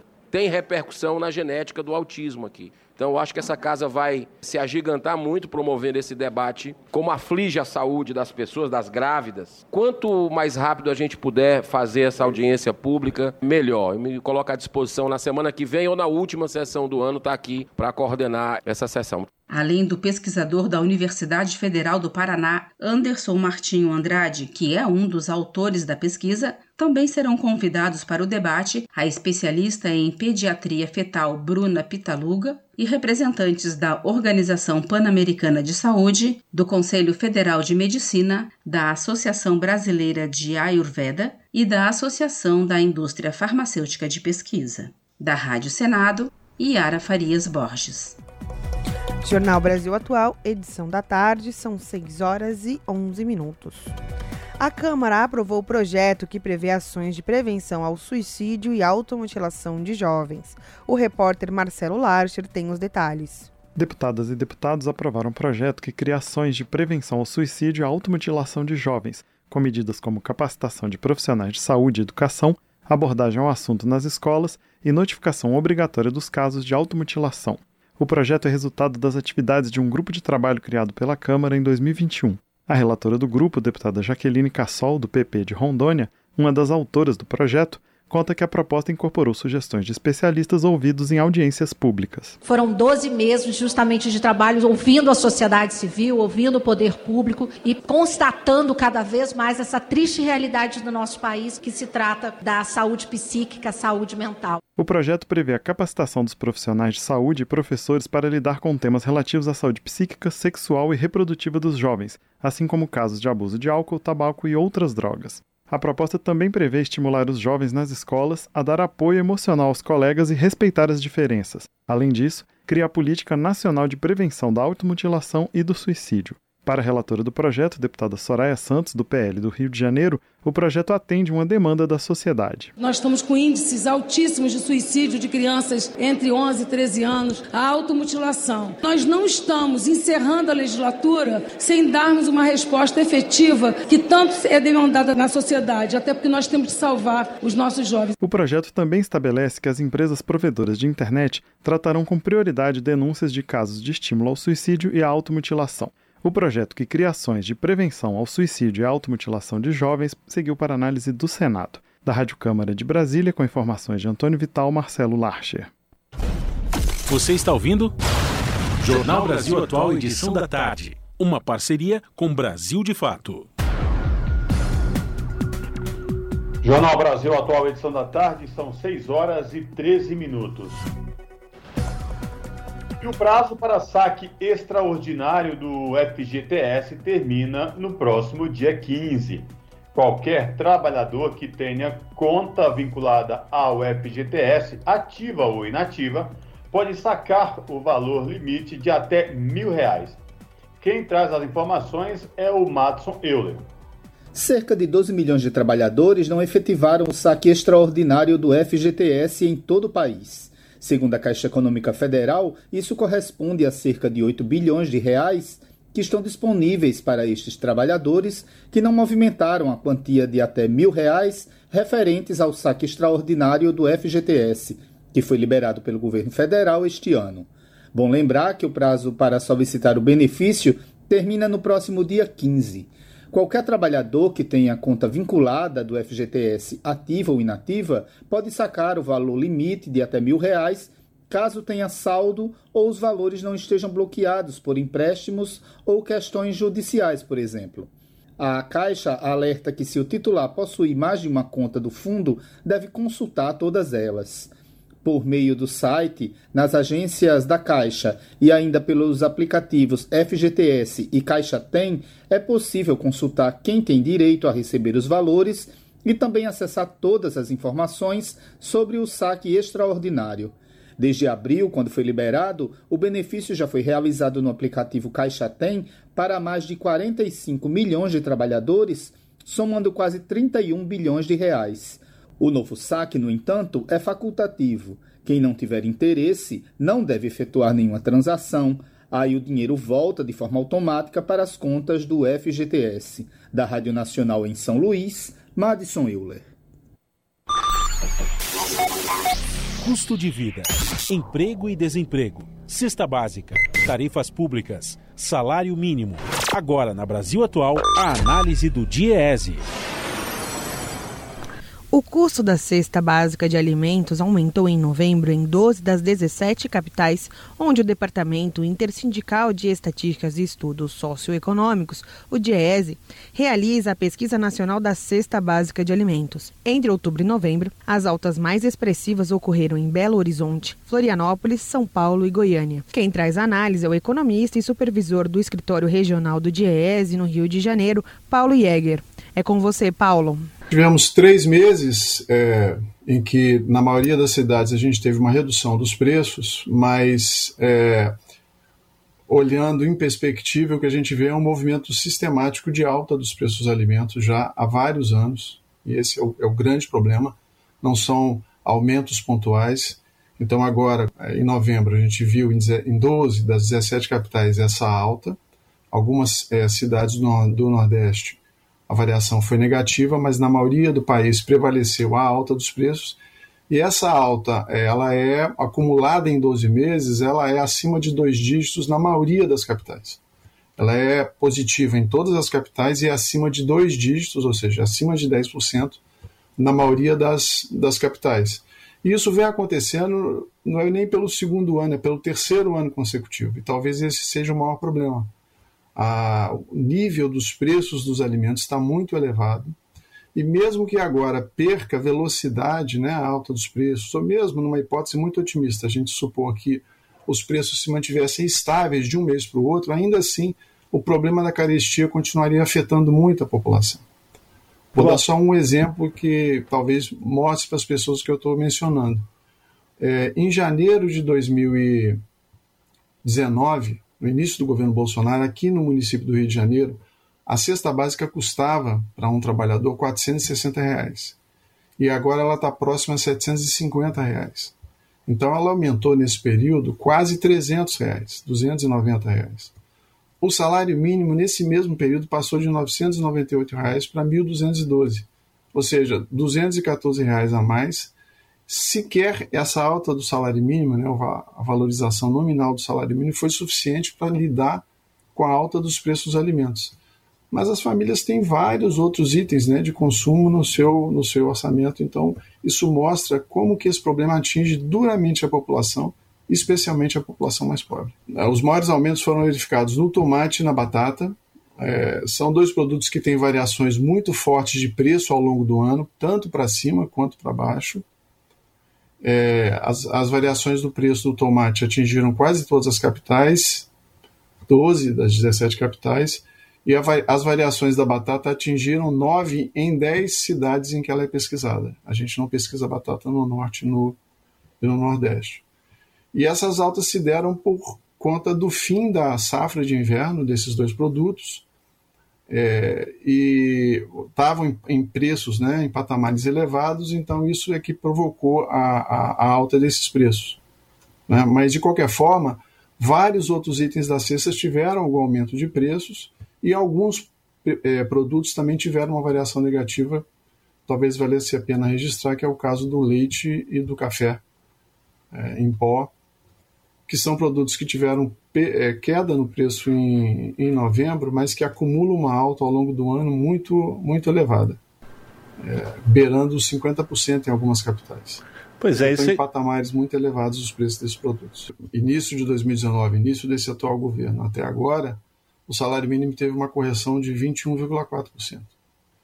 Ele, na verdade, ele teve a correção de acordo com a variação da inflação, mas ele não teve mais a valorização real é, do, seu, é, do seu valor, porque a política de valorização, a política nacional, nacional de valorização do salário mínimo foi abandonada desde o início do governo Bolsonaro. Essa política, no período anterior, ela produziu um efeito muito positivo para a população, porque ela conseguiu promover ao longo de muitos anos, isso não foi feito de uma vez, uma alta acumulada de 78% é, do valor do salário mínimo, né, a alta real. As pessoas terem uma ideia, se o salário mínimo não tivesse sido corrigido pela inflação e tivesse tido essa alta de 78%, ficasse só com a correção pela inflação, o valor atual do salário mínimo seria de 680 reais. Então é fundamental a retomada dessa política de valorização do salário mínimo para a gente ter uma perspectiva de voltar a buscar uma melhoria na distribuição da renda do nosso país e uma melhoria nas condições de vida da maioria da população que ganha ou um salário mínimo ou um valor próximo ao salário mínimo. Nossa última estimativa é, deu conta de 57 milhões de pessoas entre trabalhadores na ativa e beneficiários da Previdência Social que recebem o valor do salário mínimo nacional. Então, é muito importante essa política, é uma política de rendas, né? É que ela seja retomada em bases estáveis, previsíveis, que é o que o novo governo está anunciando. É difícil fazer previsões. É, um sinalizador importante é o que acontece com os preços em nível internacional de alguns desses produtos. Eu estava olhando os dados da FAO. Houve, nos últimos meses, uma pequena redução dos preços em nível internacional preço dos cereais, do óleo, açúcar, leite e da carne. Na verdade, de outubro para novembro já há uma, uma interrupção dessa queda, tem uma estabilidade, mas o patamar ainda é muito elevado se a gente comparar com o período anterior a, ao início de 2020, que é o período pré-pandemia. Pré então a gente está com preços internacionais muito elevados é, e vários fatores influenciam nisso. Então a gente tem desde fatores climáticos até o peso do câmbio é, o custo dos insumos, o Brasil foi sendo, a sua economia foi sendo desindustrializada e desnacionalizada, então a gente importa cada vez mais insumos. E no curto prazo, apesar da mudança de governo e todas as, as propostas que estão sendo discutidas, é, eu não vejo a possibilidade de imediatamente você aumentar de maneira importante a oferta de alimentos. É preciso estimular os produtores, especialmente para aqueles produtos que requerem um prazo maior de, de maturação. Então, é difícil fazer prognóstico, mas a gente está vivendo uma situação emergencial por causa da fome, por causa do impacto do custo de, dos alimentos no, no orçamento das famílias. E eu, eu sei que essa é uma preocupação do novo governo e eles vão priorizar essa questão. Paulo Jäger, economista e supervisor do escritório regional do Diese no Rio de Janeiro, para o jornal Brasil Atual. Jornal Brasil Atual, edição da tarde, são 6 horas e 22 minutos. O CIE oferece vagas para estudantes em estágio, estágios ou aprendizagem. Segundo o órgão, esta é a época do ano em que há mais oportunidades, além de ser o momento em que muitos contratos chegam ao final ou a graduação é concluída. As informações com Beatriz Arcoverde. Mais de 61 mil vagas para estágio e aprendizagem estão abertas entre outubro de 2022 e janeiro de 2023 pelo Centro de Integração Empresa-Escola, o CIE. O número é 11,9% maior do que o disponibilizado no mesmo período do ano passado, e as vagas de estágios representam 83% das oportunidades, enquanto as de aprendizagem são 17%. Segundo o CIE, esta é a época do ano em que há mais oportunidades, além de ser o momento em que muitos contratos chegam ao final ou a graduação é concluída. Para participar dos processos seletivos, é necessário realizar o cadastro no portal CIEE, na internet, colocando informações atualizadas e corretas de CEP, e-mail e número de contato. Na plataforma, o usuário ainda conta com cursos e pode enriquecer seu perfil por meio de vídeo apresentação, redação online e teste de perfil comportamental. Todas as ferramentas são gratuitas. Com informações da Agência Brasil, Beatriz Arcoverde, da Rádio Agência Nacional. 6 horas e 24 minutos. Especialistas ouvidos pela Câmara destacaram a importância da prevenção e do tratamento das doenças cardíacas, especialmente com o envelhecimento da população brasileira. O assunto foi debatido em audiência pública sobre o novo programa do SUS voltado à cardiologia. A reportagem é de Ana Raquel Macedo. Os óbitos totais por doenças cardiovasculares, como causas múltiplas, registraram alta nos últimos anos no Brasil especialmente entre pessoas do sexo masculino com 60 anos ou mais. Foram 4% a mais de mortes entre 2017 e 2021, segundo o Ministério da Saúde. Com a pandemia de Covid-19, a mortalidade foi ainda mais expressiva na região norte. Diante dos dados, o Ministério criou neste ano um programa voltado ao monitoramento e aperfeiçoamento da assistência cardiovascular no âmbito do Sistema Único de Saúde. O programa de qualidade na cardiologia, QualiSUS Cardio, foi tema de debate na Câmara dos Deputados. Por sugestão do deputado Dr. Zacarias Calil, do União de Goiás, as comissões de Defesa dos Direitos da Pessoa Idosa e de Seguridade Social e Família convidar especialistas para avaliar o programa, que prevê o repasse de 432 milhões de reais a 302 centros no país, conforme metas de desempenho. A adesão ao QualiSUS Cardio é voluntária. O deputado Dr. Zacarias Calil chamou a atenção de que, em um cenário de aumento da população idosa no Brasil, é preciso ter um olhar para as doenças que tendem a ser mais comuns com a idade, a exemplo de certos problemas cardiovasculares. Muito se fala em hipertensão, infarto e etc. Mas essas doenças que surgem ao longo da vida carecem de maior atenção. Ao propor ajustes ao SUS, pensando na longevidade da população, entendemos que as doenças valvares cardíacas precisam do atendimento adequado via SUS, sob três pilares: prevenção, diagnóstico e tratamento.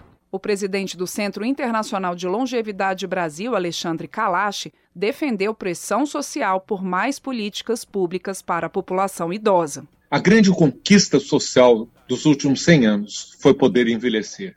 E nós estamos transformando essa grande conquista numa bomba relógio não tendo políticas adequadas. Para o presidente da Associação Brasileira da Indústria de Tecnologia para a Saúde, Fernando Silveira, a atual defasagem na tabela de preços por produtos e serviços praticada pelo SUS poderá impactar programas como o QualiSUS Cardio. Ele sugeriu liberdade aos gestores locais para a formalização de contratos. A secretária de Atenção Especializada à Saúde do Ministério da Saúde, Maíra Batista Botelho, enfatizou que a tabela é apenas uma referência para os gastos em âmbito federal, mas destacou que foram feitos reajustes recentemente os nossos reajustes aí de 2020 até agora, de janeiro a junho de 2022, já superou é, 200 procedimentos da tabela. Os cardiologistas José Mangione e João Fernando Monteiro Ferreira defenderam a incorporação pelo SUS de novas tecnologias. Assim como a diretora do Instituto Lado a Lado pela Vida, Fernanda de Carvalho, eles sugeriram campanhas em defesa de hábitos saudáveis e da prevenção de doenças cardiovasculares. Da Rádio Câmara de Brasília, com informações de Ralph Machado, Ana Raquel Macedo. Você está ouvindo? Jornal Brasil Atual, edição da tarde. Uma parceria com Brasil de Fato. Jornal Brasil Atual, edição da tarde, são 6 horas e 28 minutos. Está acontecendo em Brasília o primeiro Festival de Cinema e Cultura Indígena do país. O evento vai até o próximo domingo, dia 11. Com o tema Como você cuida da sua aldeia, o festival se propõe a tratar de temáticas indígenas por meio de produções cinematográficas de realizadores originários. Confira mais detalhes sobre o evento na reportagem de Júlia Pereira. Visando fortalecer a luta dos mais de 305 povos originários do Brasil, o Festival de Cinema e Cultura Indígena realiza a sua primeira edição em Brasília, capital federal. O evento teve início no sábado passado e vai até o próximo domingo, dia 11 de dezembro. Com o tema Como você cuida da sua aldeia, o festival conta com 45 produções cinematográficas realizadas por cineastas indígenas que registram as suas vivências e realidades na sétima arte. O festival nasceu de um sonho antigo de Tacumã Cuicuro, cineasta da aldeia indígena Cuicuro, que atualmente vive numa aldeia do Parque Indígena do Xingu. Há mais de 10 anos, o cineasta almejava fazer um evento em que a cultura e o cinema indígena fossem elementos centrais. O sonho de Tacumã Cuicuro foi abraçado por um grupo de mulheres produtoras. Juntos, eles conseguiram desenvolver o primeiro festival de cinema e cultura indígena com recursos do Fundo de Apoio à Cultura do Distrito Federal da Secretaria de Estado de Cultura e Economia Criativa do DF. Comecei, na verdade, a participar de festivais é, nacional, internacional também, com, com meus filmes, né?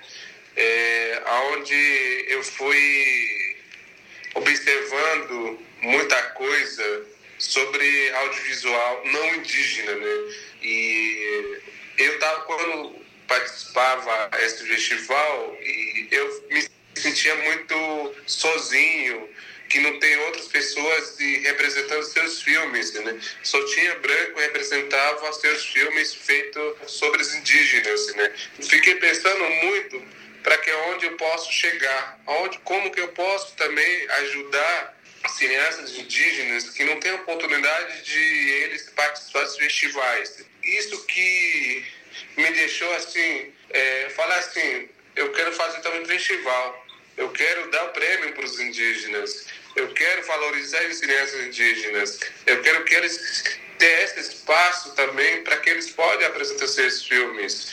Nesta primeira edição, Dez filmes disputam a mostra competitiva do Festival de Cinema e Cultura Indígena. As produções concorrem nas categorias Melhor Filme pelo Júri Especializado, com prêmio de 5 mil reais, e como Melhor Filme pelo Júri Popular, no valor de 3 mil reais, além de disputarem o prêmio Instituto Alok, nas categorias Melhor Roteiro, Melhor Direção e Melhor Fotografia, com prêmios de 5 mil reais cada. Já a mostra paralela conta com 20 filmes. Três deles participaram do laboratório de finalização de projetos audiovisuais do festival, que aconteceu entre agosto e outubro. E na mostra Convidados, há a exibição de 15 filmes de cineastas indígenas e não indígenas aliados com as pautas dos povos originários, espaço em que haverá o lançamento do curta-metragem A Febre da Mata, do idealizador do festival, que aborda o impacto dos incêndios na Amazônia e no Xingu. Isso é realmente uma coisa muito, até própria indígenas, né, e sente muito valorizado, né, com isso, com esse festival, porque esse é nosso espaço. Todo mundo fala que importante é esse festival que está acontecendo, feito pelo indígena mesmo, assim, porque estamos realmente assim falando é, na frente, ocupando essa é, é, o palco e branco fica atrás, que no palco. Porque em vez de nós ficamos no plateia, estamos em frente. Com isso, o indígenas também está sendo bem representado pela, pela esse, essa, esse evento né, do, do festival através disso, porque as pessoas que não, tem, não tinham oportunidade de participar de festivais. Eu falo aqui, primeira vez estou participando do festival, primeira vez estou participando do festival. Isso que traz uma força para a gente, né? para que a gente pode, esse resultado positivo que cada um está realmente comentando para a gente. Além da mostra de filmes, O primeiro Festival de Cinema e Cultura Indígena também conta com ciclo de rodas de conversa com convidados especiais, masterclasses e apresentações culturais. Caliane Oliveira, que também está na direção geral do evento, destaca a importância dessa troca de conhecimento para ajudar os e as cineastas indígenas a fortalecerem os seus trabalhos. Tem uma coisa interessante também que foi esse movimento que além da gente ter tido essa possibilidade né, de estar com, com esses, os cineastas indígenas e as cineastas indígenas nesse festival, a gente também contou com alguns parceiros que são do audiovisual aqui no Brasil, como a O2 Filmes, a Pindorama, Gulani, né, que ofereceram esse espaço também para compor um diálogo com os cineastas, para que eles possam também ter essa abrangência é, de exibição e distribuição das obras após o festival. Então tá um momento muito bacana, é uma troca, né? É uma troca de conhecimentos ali, com essa ideia de, de poder mostrar que o futuro de fato é ancestral, né? Então a gente começa a trabalhar dando a prioridade às nossas raízes brasileiras. O primeiro Festival de Cinema e Cultura Indígena acontece até o dia 11 de dezembro no Cine Brasília, localizado na Entrequadra Sul 106 107, na Asa Sul, em Brasília. O evento é inteiramente gratuito. Júlia Pereira, Rádio Brasil Atual e TVT. Jornal Brasil Atual, edição da tarde, são 18 horas e 34 minutos. Lei proíbe fogos de artifício com estampido no Pará. O manuseio desses tipos de fogos podem provocar acidentes graves se não forem tomadas medidas que para protegerem pessoas e animais. As informações com Marcos Aleixo. De acordo com a lei estadual sancionada pelo governo do estado, está proibido o uso de fogos de artifícios em qualquer celebração no estado. A medida foi tomada por conta de diversos aspectos, a exemplo da proteção aos animais e também para preservar a saúde de crianças e idosos, por conta de barulhos estampidos provocados pelos disparos. O capitão bombeiro Israel Souza fala deste tipo de preocupação e a atenção que deve ser dada ao assunto. Essa lei proíbe a soltura de fogos de artifício artifício, mas a bem da verdade, esse instrumento jurídico, o que ele faz é um recorte de uma lei federal que proíbe a soltura de fogos de artifício, mas é o fogo de artifício com estampido, que é a Lei Federal 9605/98. O estampido é o barulho em que o fogo de artifício pode causar.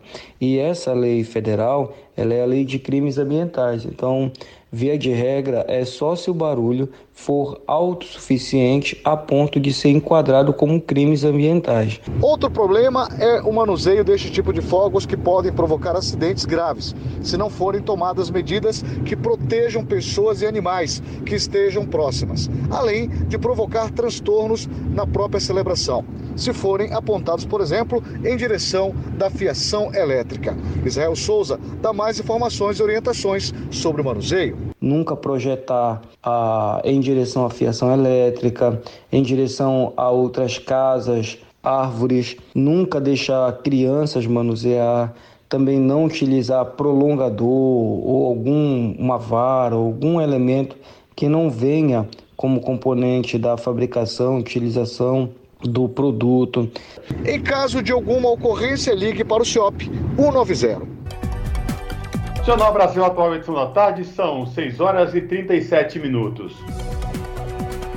Comissão de Meio Ambiente aprova política de desenvolvimento sustentável para a Caatinga. Proposta tenta conciliar preservação com a exploração econômica responsável. Os detalhes com Bruno Lourenço, da Rádio Senado.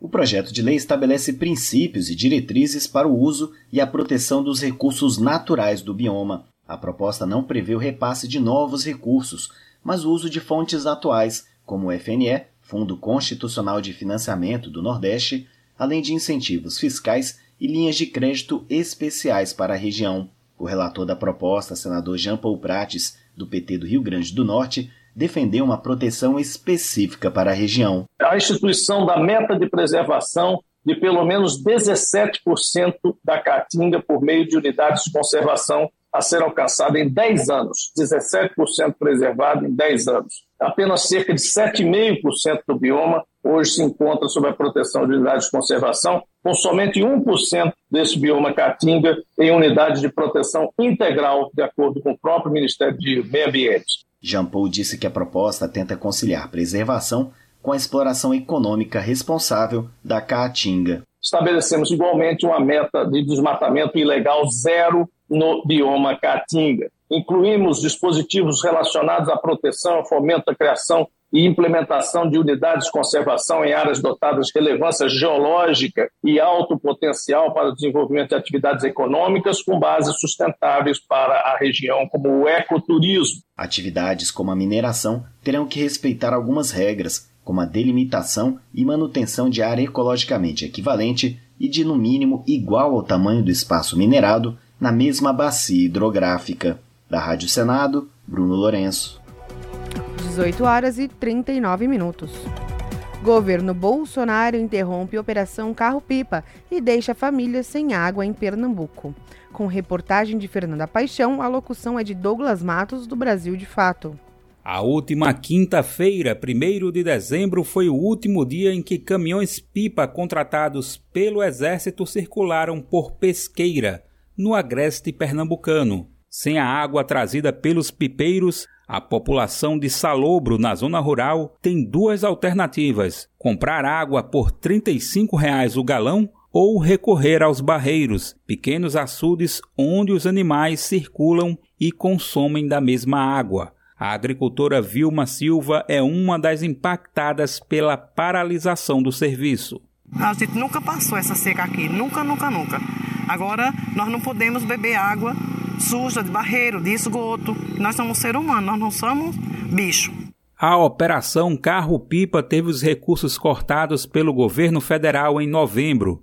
Segundo o Exército, que coordena a operação, 1,6 milhão de pessoas em oito estados do Nordeste estão com o abastecimento de água prejudicado. A Confederação Nacional de Municípios tem recebido denúncias de diversos municípios nordestinos sobre paralisações iniciadas desde 14 de novembro. A entidade solicitou ao Ministério do Desenvolvimento Regional e à Secretaria Nacional de Proteção e Defesa Civil medidas urgentes para conter o desabastecimento. Uma portaria publicada pelo governo federal no Diário Oficial da União em 24 de novembro libera 21,4 milhões de reais para a normalização da operação. Mas a retomada do serviço não aconteceu em muitos municípios, como Pesqueira. O líder comunitário Cláudio Rodrigues reivindica o direito à água. A prioridade aqui é água, que água é vida, né? Se tivesse a possibilidade de trazer água para a gente, seria o que a gente mais precisa, né? Em Pesqueira, 18 mil pessoas dependem da operação Carro-Pipa para ter acesso à água potável. Segundo a Secretaria de Desenvolvimento do município, 30 carros-pipa fazem o abastecimento em toda a zona rural. A reportagem do Brasil de Fato em Salobro identificou um detalhe que torna a situação ainda mais crítica sem o abastecimento. Nenhum poço artesiano para a população é de água doce. Gilca Sintra relata as dificuldades no local. Tem alguns que têm água doce, que a água é, é reservatório de água da chuva mas que não tem tratamento. Elas não são tratadas, então não são para consumo humano. Só para animais. Campo de trabalho aqui é pouco. Aí como é que essa comunidade que, que só arruma o que comer vai comprar água?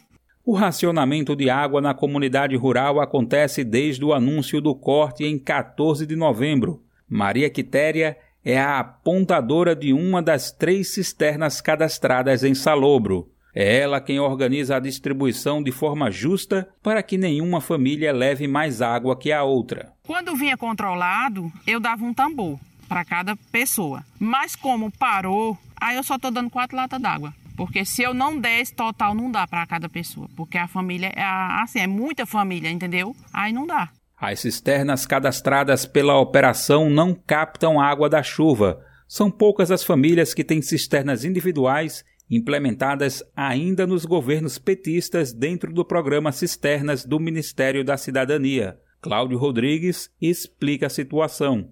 Hoje, aqui na nossa comunidade, aqui em casa mesmo, a gente vai tomar o banho, é, coloca uma bacia, entra na bacia, liga o chuveiro, a água que cai, que a gente que utiliza, fica na bacia. Da bacia a gente já usa para dar a descarga.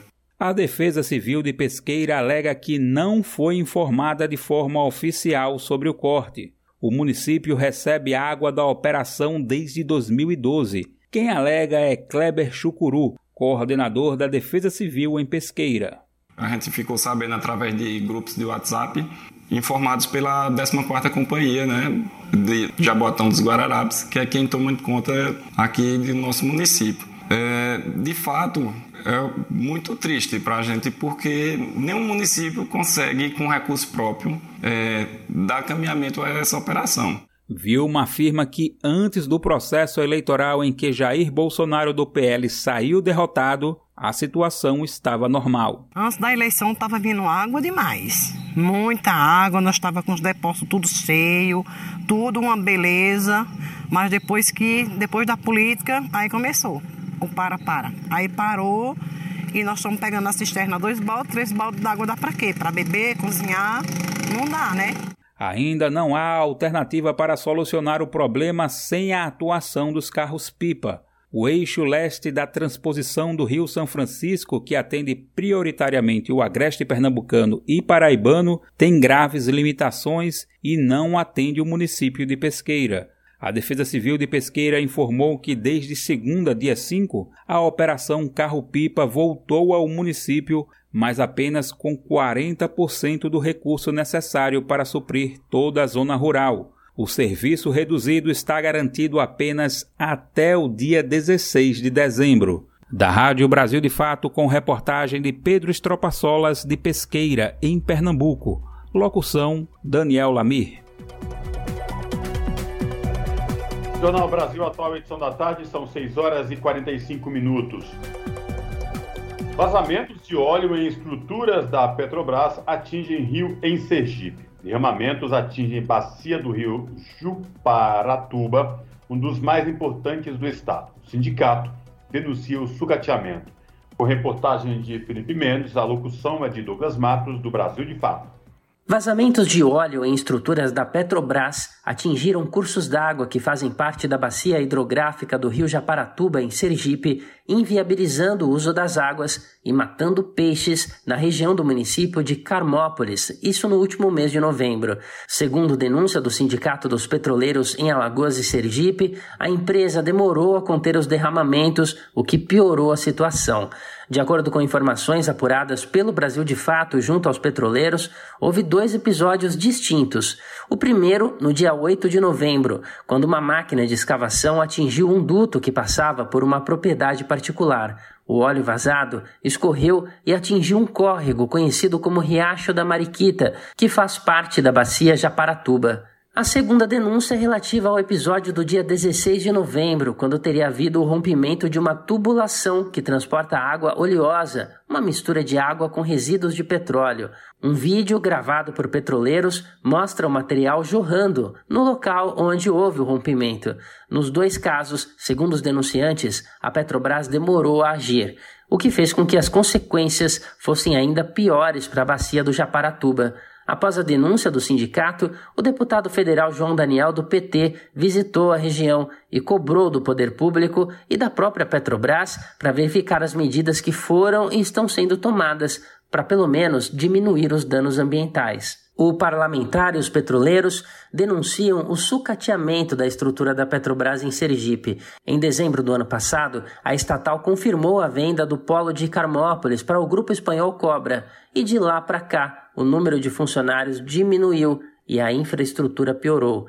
Procurada pelo Brasil de Fato, a Petrobras não se manifestou, assim como o Ministério Público do Sergipe. A reportagem também tentou contato com a ADEMA, que é a Administração Estadual do Meio Ambiente do Estado, e a Prefeitura de Carmópolis, mas não obteve retorno. Caso a equipe receba as respostas, a matéria será atualizada. Da Rádio Brasil de Fato, com reportagem de Felipe Mendes, informações de Sergipe, locução Douglas Matos. 18 horas e 48 minutos. Câmara prorroga por seis meses início da cobrança de tarifa de distribuição dos pequenos geradores de energia elétrica alternativa. O repórter Antônio Vital tem mais informações. O plenário da Câmara aprovou o projeto que prorroga por mais seis meses o prazo para a cobrança de encargos e tarifas de distribuição daqueles consumidores que têm um pequeno gerador de energia elétrica de fonte alternativa, como a solar. Esses consumidores hoje conseguem gerar mais do que consomem e devolver o excedente para a distribuidora de energia elétrica em troca de um abatimento na conta de luz. Uma lei aprovada no ano passado pelo Congresso estabeleceu que a partir de janeiro esse adicional relativo à distribuição de energia começaria a ser cobrado. E a partir daí, um cronograma definia o fim progressivo do subsídio até 2028. Essa proposta foi objeto de um acordo que, na época, envolveu as empresas de energia solar, as geradoras de energia eólica, as distribuidoras de energia elétrica e outros setores afetados, como o do agronegócio. Com o projeto aprovado, todas as etapas deste cronograma são prorrogadas por seis meses. De acordo com o relator da proposta, deputado Beto Pereira, do PSDB de Mato Grosso do Sul, o prazo é necessário porque a Agência Nacional de Energia Elétrica, a ANEL, não regulamentou a tempo a aprovação de novos projetos de geração de energia, ainda dentro do prazo do subsídio atual, o que fez com que novos investimentos não fossem contemplados pelas distribuidoras. O deputado Neucimar Fraga, do PP do Espírito Santo, defendeu a prorrogação do prazo. O que ocorreu é que as distribuidoras dificultaram o acesso desses novos projetos na rede de distribuição. Demoraram na análise de projeto, no licenciamento, na aprovação e na concessão do código de acesso. E muitas empresas estão com projetos protocolados nas distribuidoras, tentando o código de acesso, tentando a aprovação e não consegue. Mas a prorrogação do prazo de início da cobrança da tarifa de distribuição foi criticada em plenário. Para o deputado Carlos Aratini, do PT de São Paulo, com a prorrogação do prazo, o subsídio atual será pago por todos os consumidores. O que esse projeto propõe? Prorrogar por mais um ano esse benefício. Ora, alguém vai ter que pagar a tarifa de distribuição. E vai sobrar para quem? Para aqueles que não têm as placas de energia solar, para aqueles que não têm acesso, para aqueles que não têm recurso para pagar essa energia. Para facilitar a aprovação do projeto, o relator reduziu o prazo de prorrogação do projeto original, apresentado pelo deputado Celso Russomano, do Republicanos de São Paulo, que era de um ano para seis meses. Mesmo assim, o deputado Arnaldo Jardim, do Cidadania de São Paulo, apontou um impacto de 35 bilhões de reais com a proposta. Nós estamos votando um projeto que, na sua origem, cálculos da ANEL, vai impactar a conta do brasileiro e da brasileira numa casa de 70 bilhões de reais. Agora se tem um novo cálculo, se diz que com a diminuição para seis meses, nós vamos ter uma diminuição. Serão só 35 bilhões. É isso que nós estamos votando agora. Um projeto como esse não pode prosperar. Além das pequenas geradoras de energia elétrica que usam energia solar e eólica, o relator também acrescentou à lista de beneficiados pelo subsídio as pequenas centrais hidrelétricas de até 30 megawatts, que também foi criticado na votação, mas o plenário manteve a medida.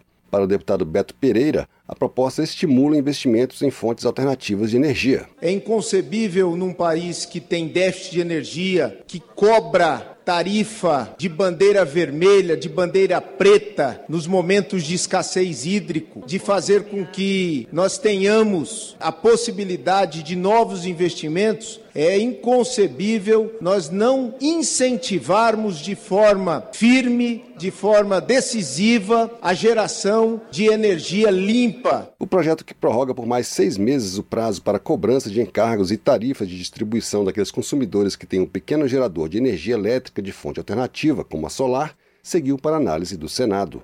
Na Rádio Câmara de Brasília, Antônio Vital. Você está ouvindo? Jornal Brasil Atual, edição da tarde. Uma parceria com Brasil de Fato. São 6 horas e 52 minutos. O Congresso do Peru reverteu a tentativa de golpe de Estado de Pedro Castilho e aprovou o pedido de impeachment contra o presidente com 101 votos a favor, 6 votos contrários e 11 abstenções. A decisão ignora o anúncio do presidente feito horas antes determinando a dissolução do parlamento e toque de recolher em todo o país. Sem o apoio das Forças Armadas, da Polícia Nacional e com a renúncia de todo o gabinete ministerial, Castilho deixou a sede do governo pela porta dos fundos e entregou-se às autoridades na sede da Polícia Nacional Peruana em Lima, onde foi preso em flagrante. O ex-procurador anticorrupção do Peru, Júlio Arbizo, chama a atenção para o fato de que os congressistas não destituíram o mandatário por sua tentativa de golpe, mas mantiveram as acusações de incapacidade moral. A votação da moção de vacância já estava prevista para esta quarta-feira e havia a possibilidade de que fosse aprovada, já que a oposição havia somado 73 votos e necessitava de 87, o equivalente a dois terços do Congresso, para aprovar o impeachment. Agora, a ex-vice-presidenta Dina Boluarte assume o controle do executivo em nova sessão convocada pelo Congresso, ainda na tarde desta quarta-feira. Mesmo estando no governo, Boluarte condenou a decisão de Castilho. 6 horas e 54 minutos. Cristina Kirchner é condenada a seis anos de prisão. Vice-presidenta ainda pode recorrer da decisão e não deve ser presa por ter imunidade. Com reportagem de Fernanda Paixão, a locução é de Douglas Matos, do Brasil de Fato. A vice-presidenta da Argentina, Cristina Kirchner, foi condenada nesta terça-feira a seis anos de prisão e também proibida de exercer cargos públicos por administração fraudulenta. O Tribunal Federal também condenou a diferentes penas de prisão outros envolvidos no processo, que ficou conhecido como Caso Vialidad. Militantes peronistas fizeram uma vigília em frente aos tribunais e denunciaram uma campanha conjunta do judiciário e da imprensa contra Cristina. A vice-presidenta também comparou recentemente o processo com um, abre aspas, pelotão de fuzilamento, fecha aspas. Cristina pode recorrer da decisão na Câmara Federal de Cassação Penal e, em última instância, à Corte Suprema. Além disso, a vice-presidenta também pode se candidatar no ano que vem. Isso porque a resolução do caso dela teria de ser firmada pela Corte Suprema em no mínimo um ano para que seja barrada do pleito. E por enquanto, Cristina não pode ser presa porque tem imunidade garantida no cargo. Em pronunciamento nas redes sociais após a divulgação da sentença, Cristina afirmou que o caso não se trata de lawfare, que é o uso do judiciário contra adversários políticos, mas, para Kirchner, se trata de máfia e Estado paralelo, segundo suas palavras. Em sua última declaração como acusada no processo, no dia 29 de novembro, a vice-presidenta apresentou um documento em que aponta, abre aspas, as 20 mentiras do caso das obras públicas, fecha aspas. O documento busca refutar cada um dos argumentos apresentados pelos procuradores Sérgio Mola e Diego Luciani. Um dos pontos questionados pela defesa e resumido no documento apresentado na semana passada são os fundos supostamente designados pela presidência à província de Santa Cruz, algo que foi votado e aprovado pelo próprio Congresso Nacional. As obras denunciadas constam na lei do orçamento, aprovada também por deputados opositores.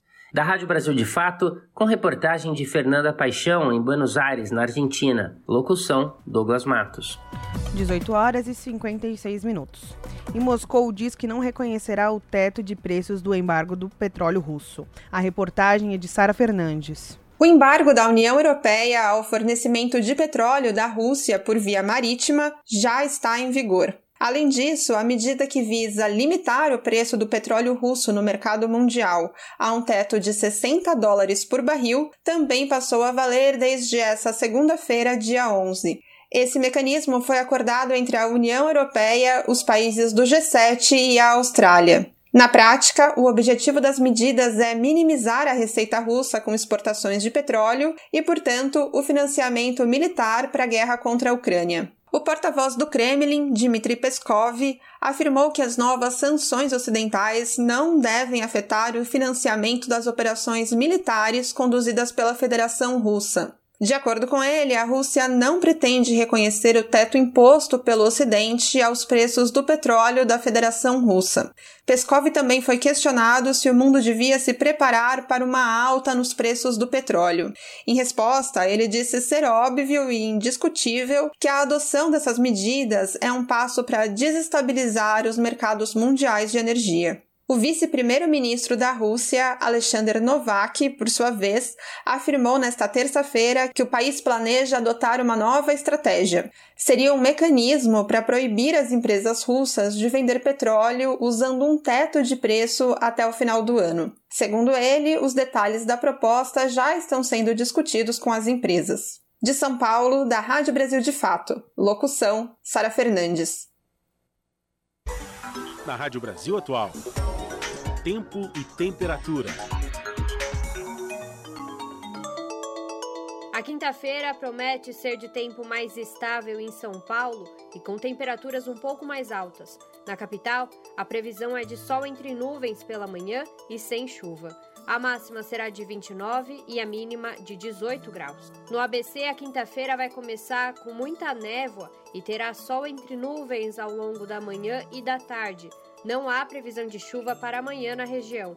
A temperatura vai ficar entre os 27 e os 17 graus. Em Mogi das Cruzes, a previsão é a mesma: manhã e tarde de sol entre nuvens e noite com poucas nuvens. Não há previsão de chuva para amanhã. Máxima de 28 e mínima de 16 graus. A previsão para Sorocaba, no interior do estado, é de quinta-feira de sol com muitas nuvens e possibilidade de chuva rápida e leve durante o dia.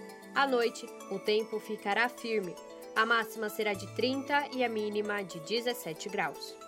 Júlia Pereira, Rádio Brasil Atual.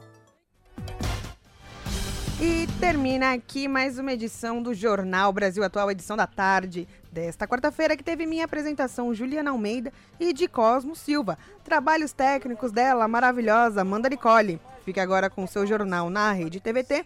Amanhã a gente está de volta às 5 da tarde. Tchau!